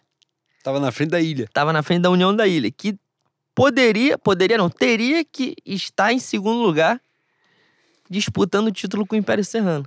Caíram duas escolas que passaram muito longe de fazer desfile para ser rebaixado. A Bangu foi sexto, que tinha que ser a última. Aí tu pega em cima da hora, Sossego. Sossego. Sossego nem fez desfile pra cair mais. Acima da hora, Ponte, Vigário Geral. Tudo escola que era pra ter sido rebaixado ou disputar rebaixamento. Passaram longe. Vamos fazer aqui a defesa do imenso, magnânimo destaque do carnaval, Pedro Gaspar. A piranhagem que fizeram com o Império da Tijuca foi sacanagem, né? Pode dizer isso. Ah, vou- é o mesmo. Aliás, a Império da Tijuca ou o Império da Tijuca? boy? Cara, tem, tem essa discussão em São Paulo, né? Pra mim é o Império da Tijuca. Eu não sei mesmo, perguntei agora porque eu não sei. É porque tem. Tu fala a Portela ou Portela? Ah, Portela. Não, você consegue se, se São Paulo- defender sempre com o Grêmio Recreativo É, Escola de mas lá em, São, lá em São Paulo é ou vai e vai, né? Sim, Então, aí me confunde tudo. é isso. E tem eu, tem eu- umas que dá pra tu se salvar rápido. E eu, e eu pra tentar fazer o que os paulistas querem, acabo me confundindo. Aqui também. é isso. Bom, é do Cláudio Sereno, pra eu te passar, pra você perguntar o que você quiser aí. Nobres baluartes do samba e do futebol. Porra, essa é foda. Deem notas para os seguintes quesitos do Mengão. Competitividade. Hoje, Nota. 7. Caralho. Planejamento. 0. Entrega. Depois do Carioca é 4. DM. Menos 2. E qualidade de futebol. 7. É isso. Agora vai você, boi. Calma aí que eu tenho que achar o tweet que eu perdi. Você quer cantar. Eu continuo, vou Quer outra. cantar um bolero? Não, eu vou de- outra. É... Eu ia falar bolero de Luiz Caldas. Olha só. Porra, tem, tem a ver com carnaval. Arroba Bruno Lima B32. Estimáveis bois. Qual suposta transmissão acessou mais o tiro de vocês nesse final de semana? A do Multishow no desfile das campeãs ou a dobradinha Casé Lifer no Prime Video? Essa é uma pergunta importante. Como é que é? Repete a pergunta. Qual estimáveis bois? Vou ler do vocativo pra lá. qual suposta transmissão acessou mais o tiro de vocês nesse final de semana? A do Multishow no desfile das campeãs ou a dobradinha Casé Lifer no Prime Video? Assim, diante do que a Multishow fez com o desfile das campeãs, eu ouviria para todo sempre, reencarnaria e ouviria mais uma vez a, a, a transmissão de Casé, a Alexa.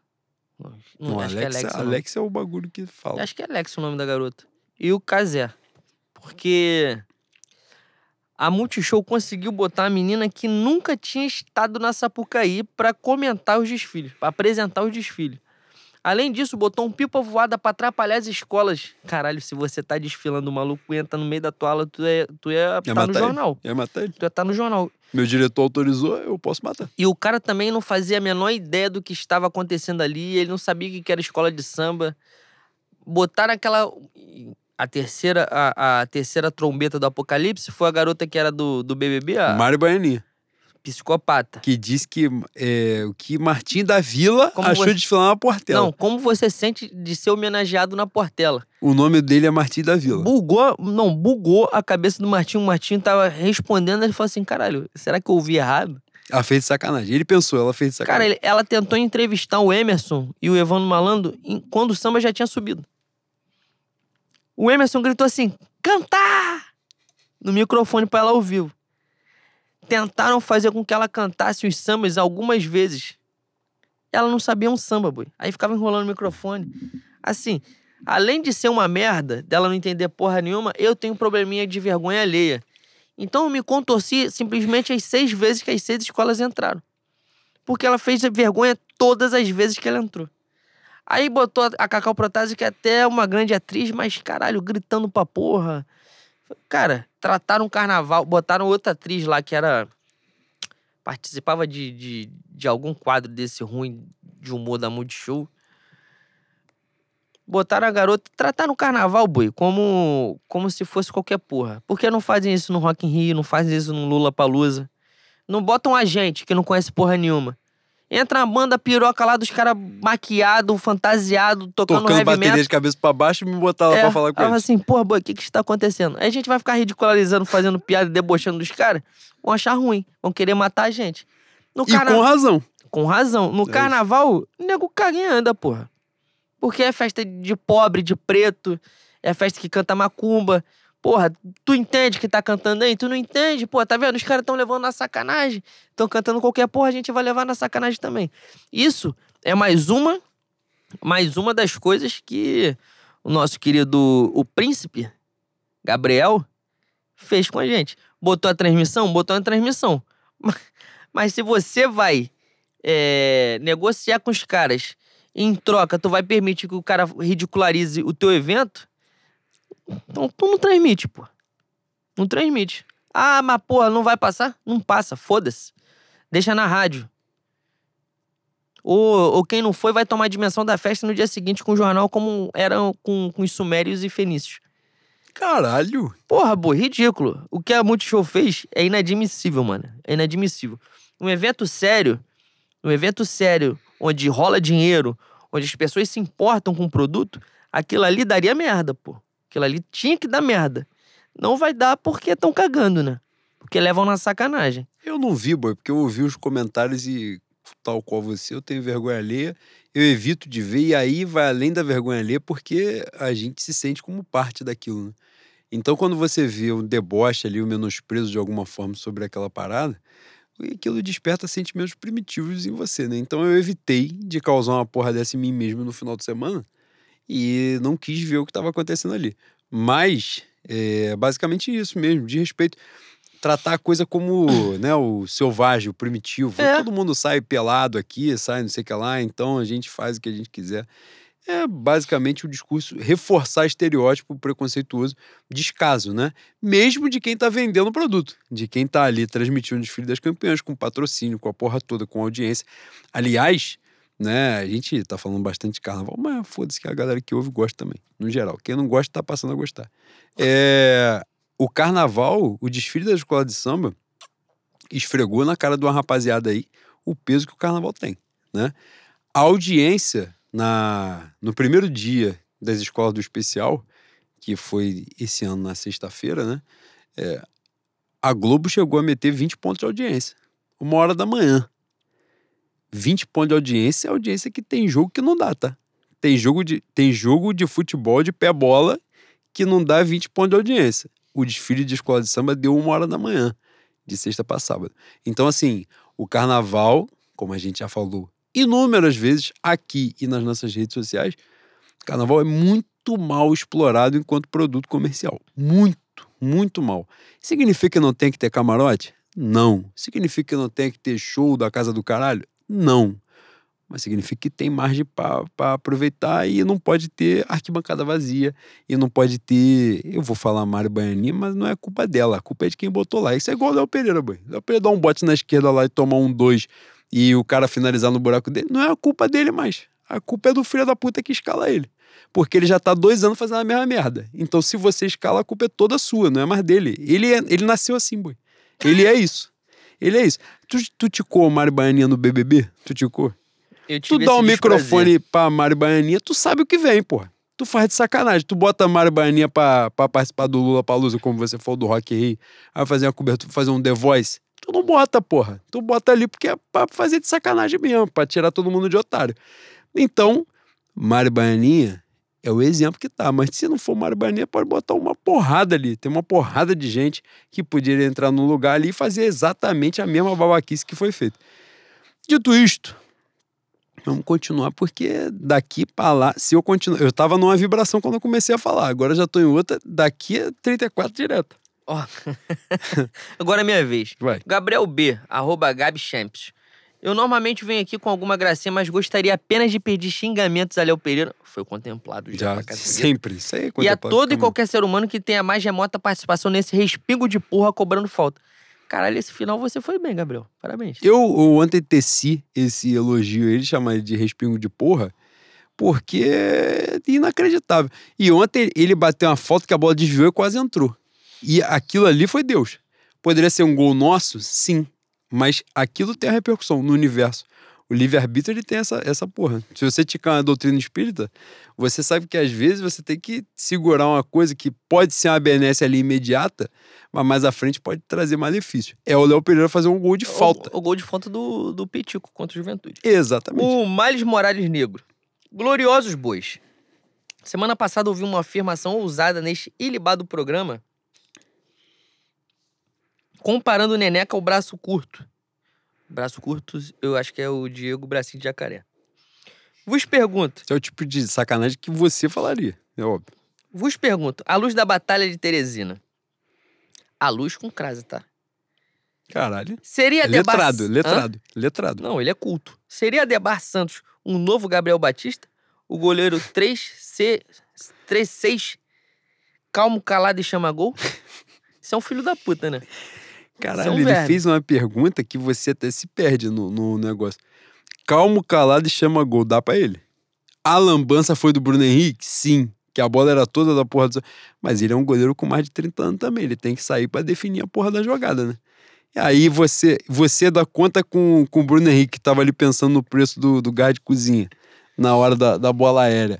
Ele tava sozinho, cabeceou a bola pro alto, foda-se, o cara deu uma bicicleta. é isso. Isso aí é o ônus de você ter que precisar do Bruno Henrique no momento que ele tem que estar tá focado. Ele tá focado em outras porra ali do, do, do gás subindo no posto de gasolina. Entendeu? No mercado tá cada vez mais difícil, na adimplência dos aluguéis. O gel do cabelo dele. É tá isso. Ele tá preocupado com outras porra. O goleiro não gritou, ele fez aquela merda e saiu o gol. E eu acho que eu não vou ser injusto, porque eu fui contra a contratação do Santos, eu não vou ficar madeirando ele agora, não.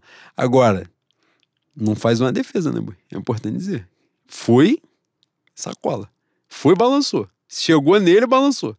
Ah, ele tem tá... a frieza, ele falhou? Não, até agora não. Mas, mas o, tá chama, o chama tá gol é isso, boy. Tá chama cagado, gol é. não é falha. Chama tá gol é, não, não é culpa dele. Alex, cara, que, que arroba maravilhosa. O Alex do arroba Tiranossauro Alex. Isso é gênio, tá? Queridos bois, qual seria o curso técnico da ETES que vocês recomendariam para o cobrador de faltas de Léo Pereira? Eletrônica. Dá para ele. Dá para ele. Dá. Pegar a listação de Santíssimo, já sai na porta, estudou, dá para ele. Patrick Azevedo. Magnanes. Eita! Agora, depois da quinta dose do Domecq, fica um pouco, pra, um pouco difícil ler. Magnânimos Bois. O que falar sobre esses profissionais que, mesmo após a última declaração de Pedro, insistem que há tom de despedida? Eu fui um desses caras, né, Patrick? Aparentemente E- ele tá ironizando você mesmo. Essa TNT Esporte me irrita mais a cada dia também. Foi um PS que ele botou. Pra tentar ser seu amigo, depois de te querer te humilhar. Você humilhou e, e depois isso. soprou, né, Patrick? Porque foi exatamente a mesma coisa que eu via. Quer falar alguma coisa? Você quer tecer algum comentário? Não, ele, porra, ele obviamente se despediu, pô. Ele falou claramente, chegar na janela do mediano, pô. Com todo respeito a você, ele, ele falou, pô. Não foi uma interpretação da nossa parte. O meu querido Matheus Damião. Gostaria de pedir aos egrégios bois para discorrer acerca do crescimento do time no jogo de domingo, após a entrada do miúdo Vitor Hugo no lugar do adepto do Instituto da Assistência Culposa Marinho. Cara, os caras fazem umas perguntas que fica difícil de ler. Imagina de responder, porra. Cara, o que é. Marinho, a gente gastou aqui uns três minutos de uma forma até injusta com ele. Até injusta, porque ele, ele não merece isso. Mas realmente a capacidade cognitiva dele é bastante limitada. E Vitor Hugo? O Vitor Hugo entrou que alimentado com NAN, pegou ali um- uma mamadeira de leite ninho, Papinha Nestlé, tá? um pouco, um pouco forte, um pouco parrudo. Ele entrou numa disposição que ele teve um momento perto da bandeirinha de canteio, que ele entrou numas três estouradas, que se ele tá ali jogando no, no campo do Quirualho, uma dessas três ele entra por cima. Porque o cara vai, quando ele vai entrando em várias divididas recorrentes ali, uma ele vai dar, pô. Porque o cara já começa a se emocionar, é natural. É, é da natureza humana. Di- dividiu uma, dividiu duas. Na terceira ele vai dar por cima. Ele ali foi profissional e não deu por cima em nenhuma das três.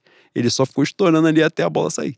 Mas essa foi a altura do muro. Entrou um moleque, sei lá, 17, 18 anos, que um pouquinho parrudo e parecia um gênio pra caralho, porque o Marinho tava ali fazendo nada, cavando falta e correndo errado o jogo todo. É importante que ele, que ele saia daí. Porque eu disse que ele era melhor que o Kennedy, já tá na hora dele mostrar alguma coisa. E não precisa mostrar muito pra ser melhor que o Kennedy. Isso que é o pior. Moisés, boi. Desabafou. Pior Flamengo desde 2017, sem exageros. Porra, o que mais tem nessa frase aqui? Exagero, Moisés. Pô, pior Flamengo desde 2017 é pesado pra caralho. Tu, tu ticou um Flamengo 2018 que, que foi eliminado na semifinal do Carioca. É isso. É isso. Importante, importante. Pelo amor de. Deus. O Pedro Saudações Rubro-Negras. Prezados, como aceitar que o time arrecada um bilhão precise sempre que os crias da base entrem para melhorar?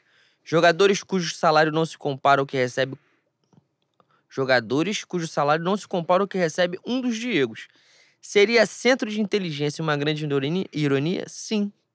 Você pegou a... o X da questão. Pergunta Exatamente retórica, pô. Pergunta É. retórica, isso é um Quem absurdo. comanda, quer dizer, não sei se ainda, mas quem comandava o centro de inteligência era o Fabinho. Que quando o jogador não era inteligente. Então, tá aí, né? Alguém fez um levantamento recente aí. é, se não foi dessa semana, foi semana passada, dos reforços da gestão Landim, da suposta gestão Landim.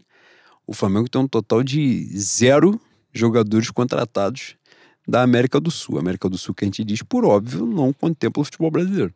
Né? E uma porra olhada, todos os jogadores que vieram de fora do país vieram do, da Europa, no caso. Né?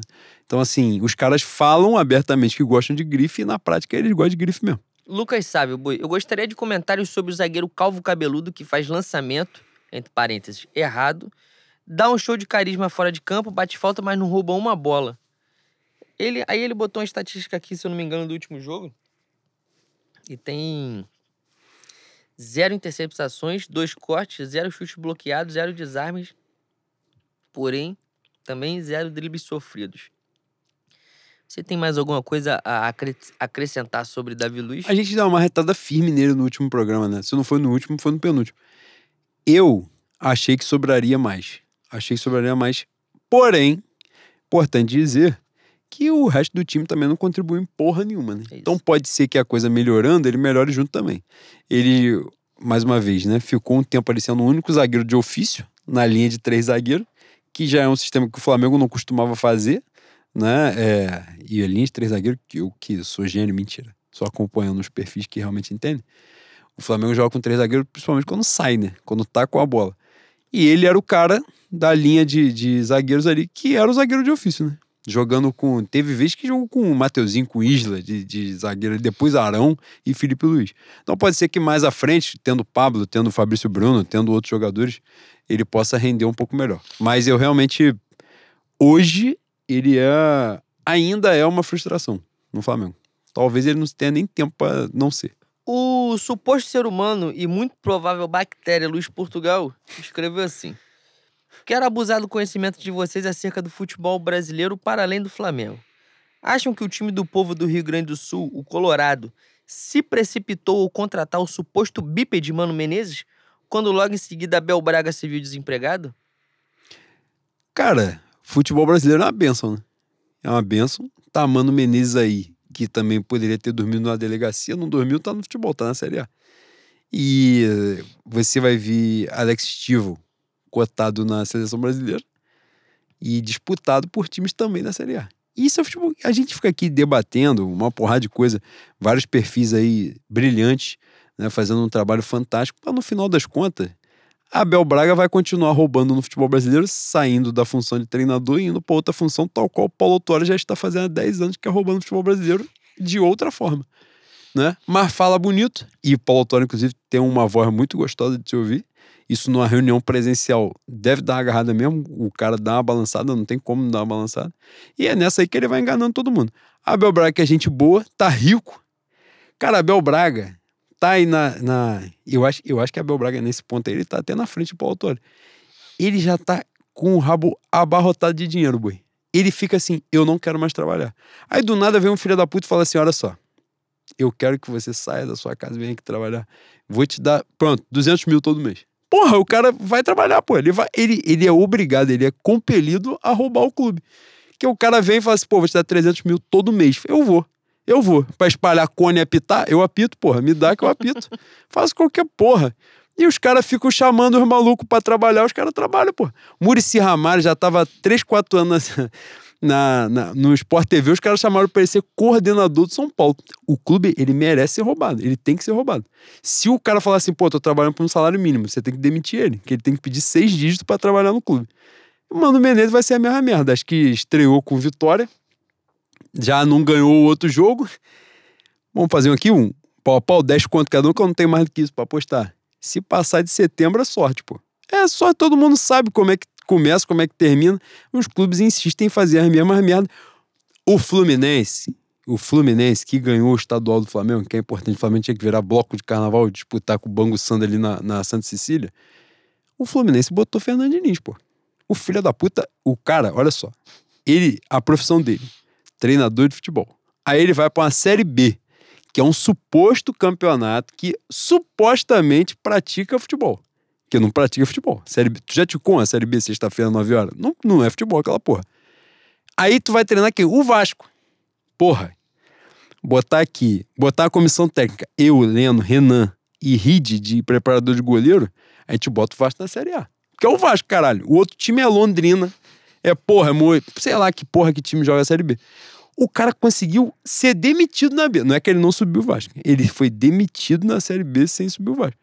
Aí ele foi pra onde? Pra Série A. Porra, não tem raciocínio, caralho.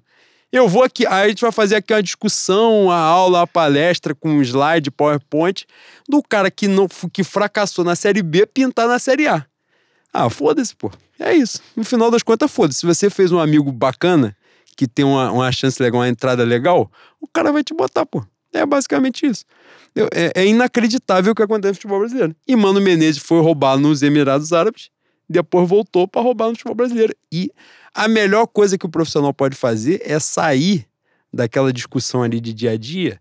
Sai três meses, qualquer um vira gênio. Saiu três meses da discussão ali de que você é burro, que você não sabe substituir, não sei o que lá. Três meses, qualquer um vira gênio. Não deu outra, Mano Menezes. Agora, para pontuar, para te passar, saindo do treinador, René, no meu sofá score, dos últimos cinco jogos do Internacional que tem a maior nota. A gente falou aqui que ele era titular em 15 times da Série A porque ele era. Porque ele é gênio? Não. É porque é, porra. Porque é porque os outros são a merda. Pô. É isso e pronto, acabou. Obrigado de nada. Meu PCL Crise na Gávea. O maravilhoso Pedro Laszlo. Caralho. Ele é francês. É mesmo? Eu acho que é Larnaud, espero que eu não tenha errado pela quinta vez o nome dele. Depois dessa ex- exibição desastrosa, os nobres bambas da Zona Oeste acreditam que com um calendário insano daqui até o fim do ano, o Flamengo de Paulo Souza pode brigar por alguma coisa, mal tendo time completo na maioria das partidas? Vai brigar, pô. Vai brigar. Eu espero que ele não apanhe dessa vez, que ano passado brigou e apanhou em todas.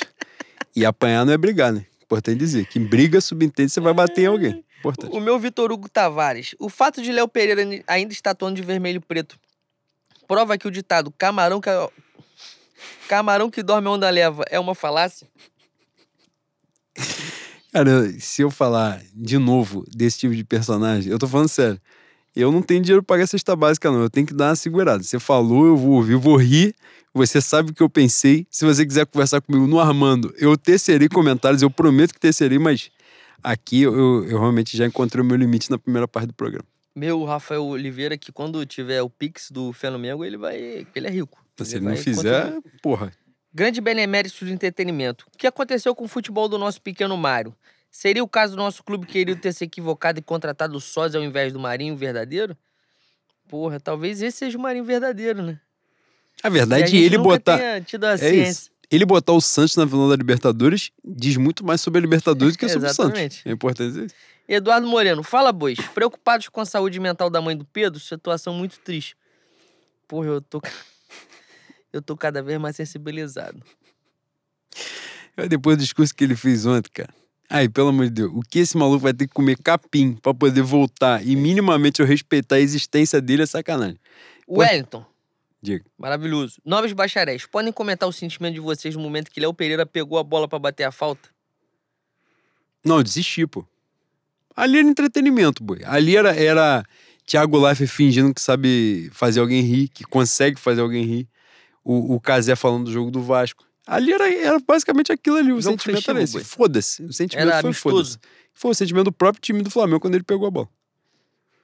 Cara, tem uma pergunta aqui. André Paixão, amados pós-doutores em rubro-negrismo, diante da comprovada competência do nosso DM, não seria melhor um pool de rezadeiras? Um pool de rezadeiras.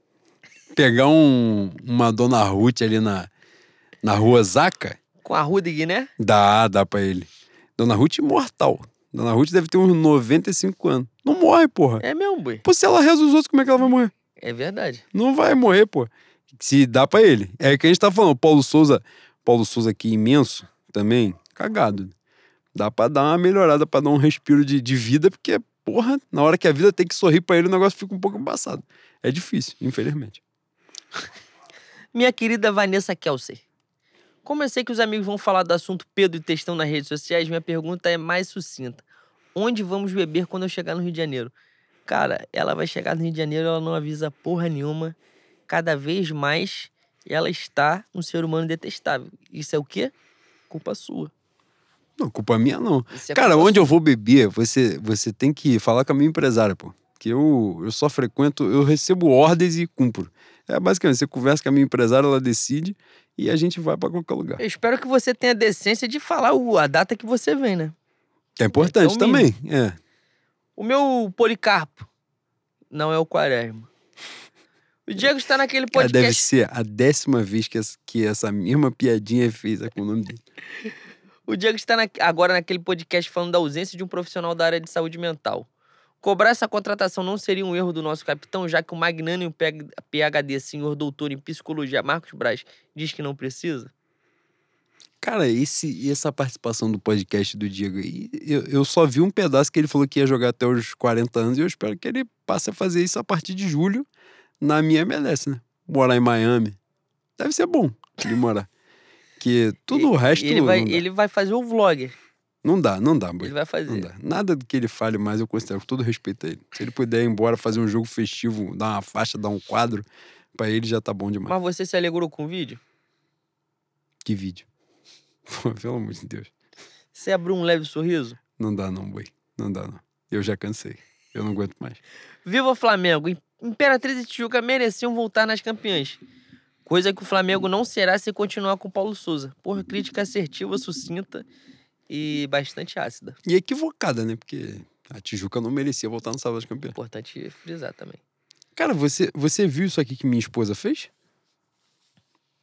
Era a última pergunta, né? Mas você é É agoniado. mesmo. Sou Você... um merda. Então eu quer vou- que eu faça uma antes? Tem uma aqui que é bacana.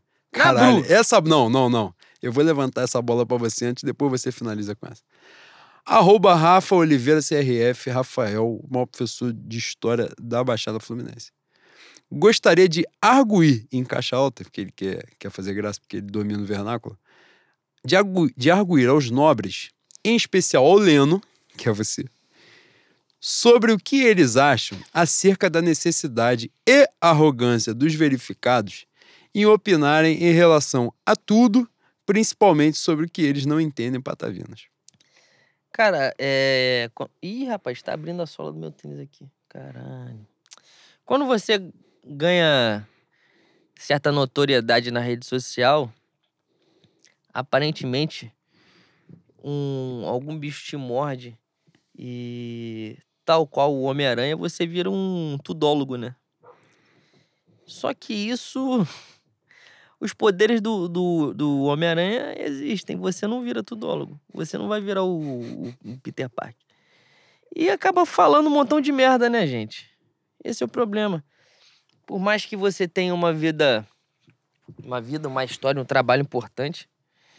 é, Você não tem condição, porque é, é sobre-humano falar sobre tudo, falar sobre tudo bem, falar sobre tudo com, com razão, com conhecimento de causa. E tem que haver um mínimo de respeito sobre outras áreas que você não tem o conhecimento. E tem pessoas trabalhando, pessoas tentando fazer com que aquilo ali seja respeitado pela sociedade, né? Então, é isso. É isso. Falei pouco. Pô, você foi, você foi sutil. fui É. sutil. Pra quem mas- te acompanhou nas redes sociais, você foi é, sutil. mas o que eu, eu tinha pra falar eu já falei, né, boi? E tá claro lá pra todo mundo já. Ai, caralho, a galera gosta de O- surfar na onda, né? Eu. Dentro, com- da, dentro da baleia mora o mestre Jonas. Boi, eu É comprei isso. meu saquinho de eufemismo na Uruguaiana essa semana e acabei de usar. Ai, coisa maravilhosa. Vamos, vamos- ler mais quantas, boi? Porra, meu Diego Retinta Preta tem que ser lido sempre. Professor porque é maravilhoso, imenso. gênio, mestre e king size da cidade do Rio de Janeiro. Isso é verdade. Gostaria de saber dos sábios debatedores por quanto tempo o textão do Pedro ficou salvo no rascunho. Porra, esse aí tá desde o ano passado. Tá desde a Olimpíada, né? Tá desde a Olimpíada que falaram que ele ficou puto e, e a gente negou, falou, não, é sequela da Covid, pô. Aparentemente agora já deu pra ver que era ele mesmo. Não tinha nada a ver com a Covid, infelizmente. O. Último romântico de- da 12. Boa noite, meus caros bois. Provavelmente essa pauta já foi levantada, mas vocês não acham que rolou um exagero por parte da mídia com o vídeo do Diego Giras? Foi vergonhoso? Foi. Mas só isso, nada demais no vídeo. Não rolou trocação nem ofensa de pai e mãe, nada demais. Eu gosto que a pauta, a referência é assim: não houve ofensa de pai e mãe. Pronto. Então tá tranquilo, não houve isso, tá tranquilo. Briga limpa, briga limpa. Pô, cara, assim, o personagem que estava ali tomando o amasso, um lixo humano, sim. É óbvio, evidente. Vou aqui tecer qualquer tipo de defesa a ele? Não. Mas, porra, a chave do que a gente defende aqui é o Flamengo, né? E olha que a gente marreta o Flamengo pra caralho. Mas é justamente por isso, porque, pô, o Flamengo é o que tem que ser respeitado, preservado, a imagem do clube. Quando rola uma porra daquela dentro da, da, da- Como é que eu vou dizer? Das dependências do clube, é bagunça, né? É bagunça. Aí, infelizmente, vira bloco. Vira ali. Você vai ao Carnaval no Largo de Bangu, saudoso com o caminhão de chope do, do, do saudoso finado deputado André Luiz. Porra, é isso que vai rolar. Se, se viram uma porra dessa. Irmão, ninguém vai postar um bagulho desse sem autorização, sem, sem, no mínimo, a certeza de que não dará em nada. Não dá, não dá pra ser, entendeu? Ah, mas foi um, um outro personagem execrável. Irmão, todo respeito, sai na porrada fora do clube, vai, pega uma, sabe qual é? Uma banheira do Gugu, faz qualquer porra, não me interessa o que vai fazer. Agora, dentro do clube, é ridículo. É ridículo isso acontecer, é antiprofissional, é amador em qualquer circunstância. Pode, só- pode ser qualquer. Mais uma vez, significa o quê? Que o personagem não merece ser esculachado, humilhado, achincalhado? Não, não é isso. Ninguém disse isso em momento nenhum. Mas, pelo amor de Deus, né? Dentro do clube, não. Vai pro lado de fora, porra. Não custa nada. Vai lá pra aquela pra entrada do ninho do urubu, que tem aquele, aquele suposto urubu que tem ali na entrada do, do CT. Fica ali na frente e faz qualquer graça, pô. E pronto. E todo mundo vai rir, porque vai ser engraçado. Miogo. Nobres arautos da rubro-negrense. Perguntinha misturando os dois assuntos mais abordados no podcast. Qual a escola de samba no Rio de Janeiro de fato mais próxima do Mengão pra eu torcer certo no que vem? Quem, quem tu acha, boi? É a Mangueira, né? Ah, mais próximo do Flamengo é a Mangueiro, pô. Isso aí. É... Se tu vai torcer certo, eu não sei. É uma escolha que você vai fazer, mas a mais próxima do Flamengo é a Mangueira. Chevetchenko Eldolfo. Que porra é essa? Louvados bois, quem vocês acreditam que pode ser uma boa peça de reposição no mercado para o nosso querido lateral Isla, quando mesmo desistir de ser parte do novo paradoxo Rodinei Pará? Quem está no banco é sempre melhor que o titular, no qual se encontra atualmente. Cara, a gente já falou aqui, né? A gente acha que o, o Mateuzinho é bom de bola. Eu acho o Mateuzinho bom de bola. Mas ele precisa já se tá ajudar também, também, né? é. Ele precisa se ajudar. Agora, por exemplo, ele tá nesse tempo fora que eu falei do treinador. Quando o treinador ficar três meses fora, ele, ele ia ser lembrado como gênio. O Mateuzinho tá nessa fase. Quando ele voltar, todo mundo, pô, o Mateuzinho tem muito potencial. Aí ele volta, toma 14 bolas nas costas, e você fica assim. Por isso que você é banco do Isla. Que é a minha relação com ele no Maracanã. Quando ele entra completamente perdido, desorientado de onde ele tá em campo, fala assim: tá vendo? Não é à toa que o Rodinei tem 10 anos de Flamengo, porque você faz isso. Porque tá tudo na sua mão pra você consertar esse problema. E você não faz. Mas eh, eu acho que ele joga bola. Sobre opção, a gente, você já bateu nessa tecla várias vezes, né? E acho que é a posição mais escassa do. E não só do futebol brasileiro, né? É o futebol mundial. A capacidade dos laterais é um negócio realmente. Muito ruim. É, é muito fraco, muito abaixo da crítica. Né? É difícil falar. Enfim. Henrique Eto. O cognitivo do Marinho ou a audácia de Léo Pereira cobrando falta? O que irrita mais? Essa aí, boa pergunta, tá? Pra mim, o... a audácia do Léo Pereira me pe- ainda está me pegando mais que a, a capacidade cognitiva do Marinho, porque tem mais tempo também, né? O Léo Pereira pegar pra bater falta quer dizer que ele tem uma autoestima que não é pra ele ter. Entendeu? Ele, ele tá na posição de se recolher na insignificância dele e tentar fazer o básico. Ele, no- antes do, do Campeonato Brasileiro começar, ele já tinha três merda na conta dele. Inclusive um gol contra e um erro na final. Então, que caralhos ele achou que ele tinha condição de pegar a bola pra bater uma falta? Tu treina? Tu já acertou alguma falta na tua vida? Tá maluco? Que porra é essa, mano? Falta o quê? Falta um. Um, Um de amigo, né? Falta- não, e falta um amigo também. Falta um Igor Trindade ali, um Faz um- Babalorixá falar. Não dá pra você. Pô, segura um pouquinho. Segura um é, pouquinho. pô. Reflete, pô. Pedro. Pedro H. O. Borges. Arroba. Gostaria de ouvir a opinião reta de vocês sobre a possível panelinha de 85. Ah, a gente já falou bem no, no outro programa, né? Encerramento de ciclo, né? Não É, precisa ninguém já. sair esculachado, mas Isso. plaquinha comemorativa, jogo de despedida, entra aí no segundo tempo e faz uma graça, mas só. Já deu. Vou ler mais duas só, hein, Boi? Pra gente cantar pra subir. Bruno Ianino fez aqui uma palhaçada, uma pantomima. Paulo Barros na azul e branco, sim ou claro? Diego Ribas, 12 jogador em pleno 2022. Tá, sei, tá drogado. Paulo Barros já fechou com a, com a azul e branco do Barro de Noel, da 28 de setembro. E você, mal informado, não está sabendo. Quanto a Diego Ribas, você, pelo amor de Deus, né? Respeita, respeita o ambiente. Agora, pra fechar, vou ler a pergunta da prefeita de Bangu. Nabru, arroba Nabru. Que- Por que ela fez isso aqui? Tá há muito tempo Nabru, arroba Nabru? O quê, cara? Nabru, arroba Nabru. Ela botou o nick Nabru e o arroba Nabru também. Não tava assim, não. Tá assim, cara. Então, foda-se. Boa noite, diretamente do meu churo. Minha pergunta é para o Juan Lucas. Casa comigo? Caralho! Meteu essa? Ah, vai tomar. Cara, eu porra. vi essa porra Responde agora. essa merda vai acabar o programa. Vai fazer a maior resposta da história desse programa e vai acabar essa porra aqui, foda-se. Ah, não tem muito pra falar, não. Eu caso a hora que ela quiser, pô. Ela é o amor da minha vida, coisa maravilhosa. Minha companheira de tudo, parceira de vida, com quem eu compartilho tudo e quero compartilhar essa jornada até o final. Caso com ela no momento que ela quiser. Porra, acaba essa merda. É isso, fé porra. Mengo, porra. Fé no. Mengo, rapaziada.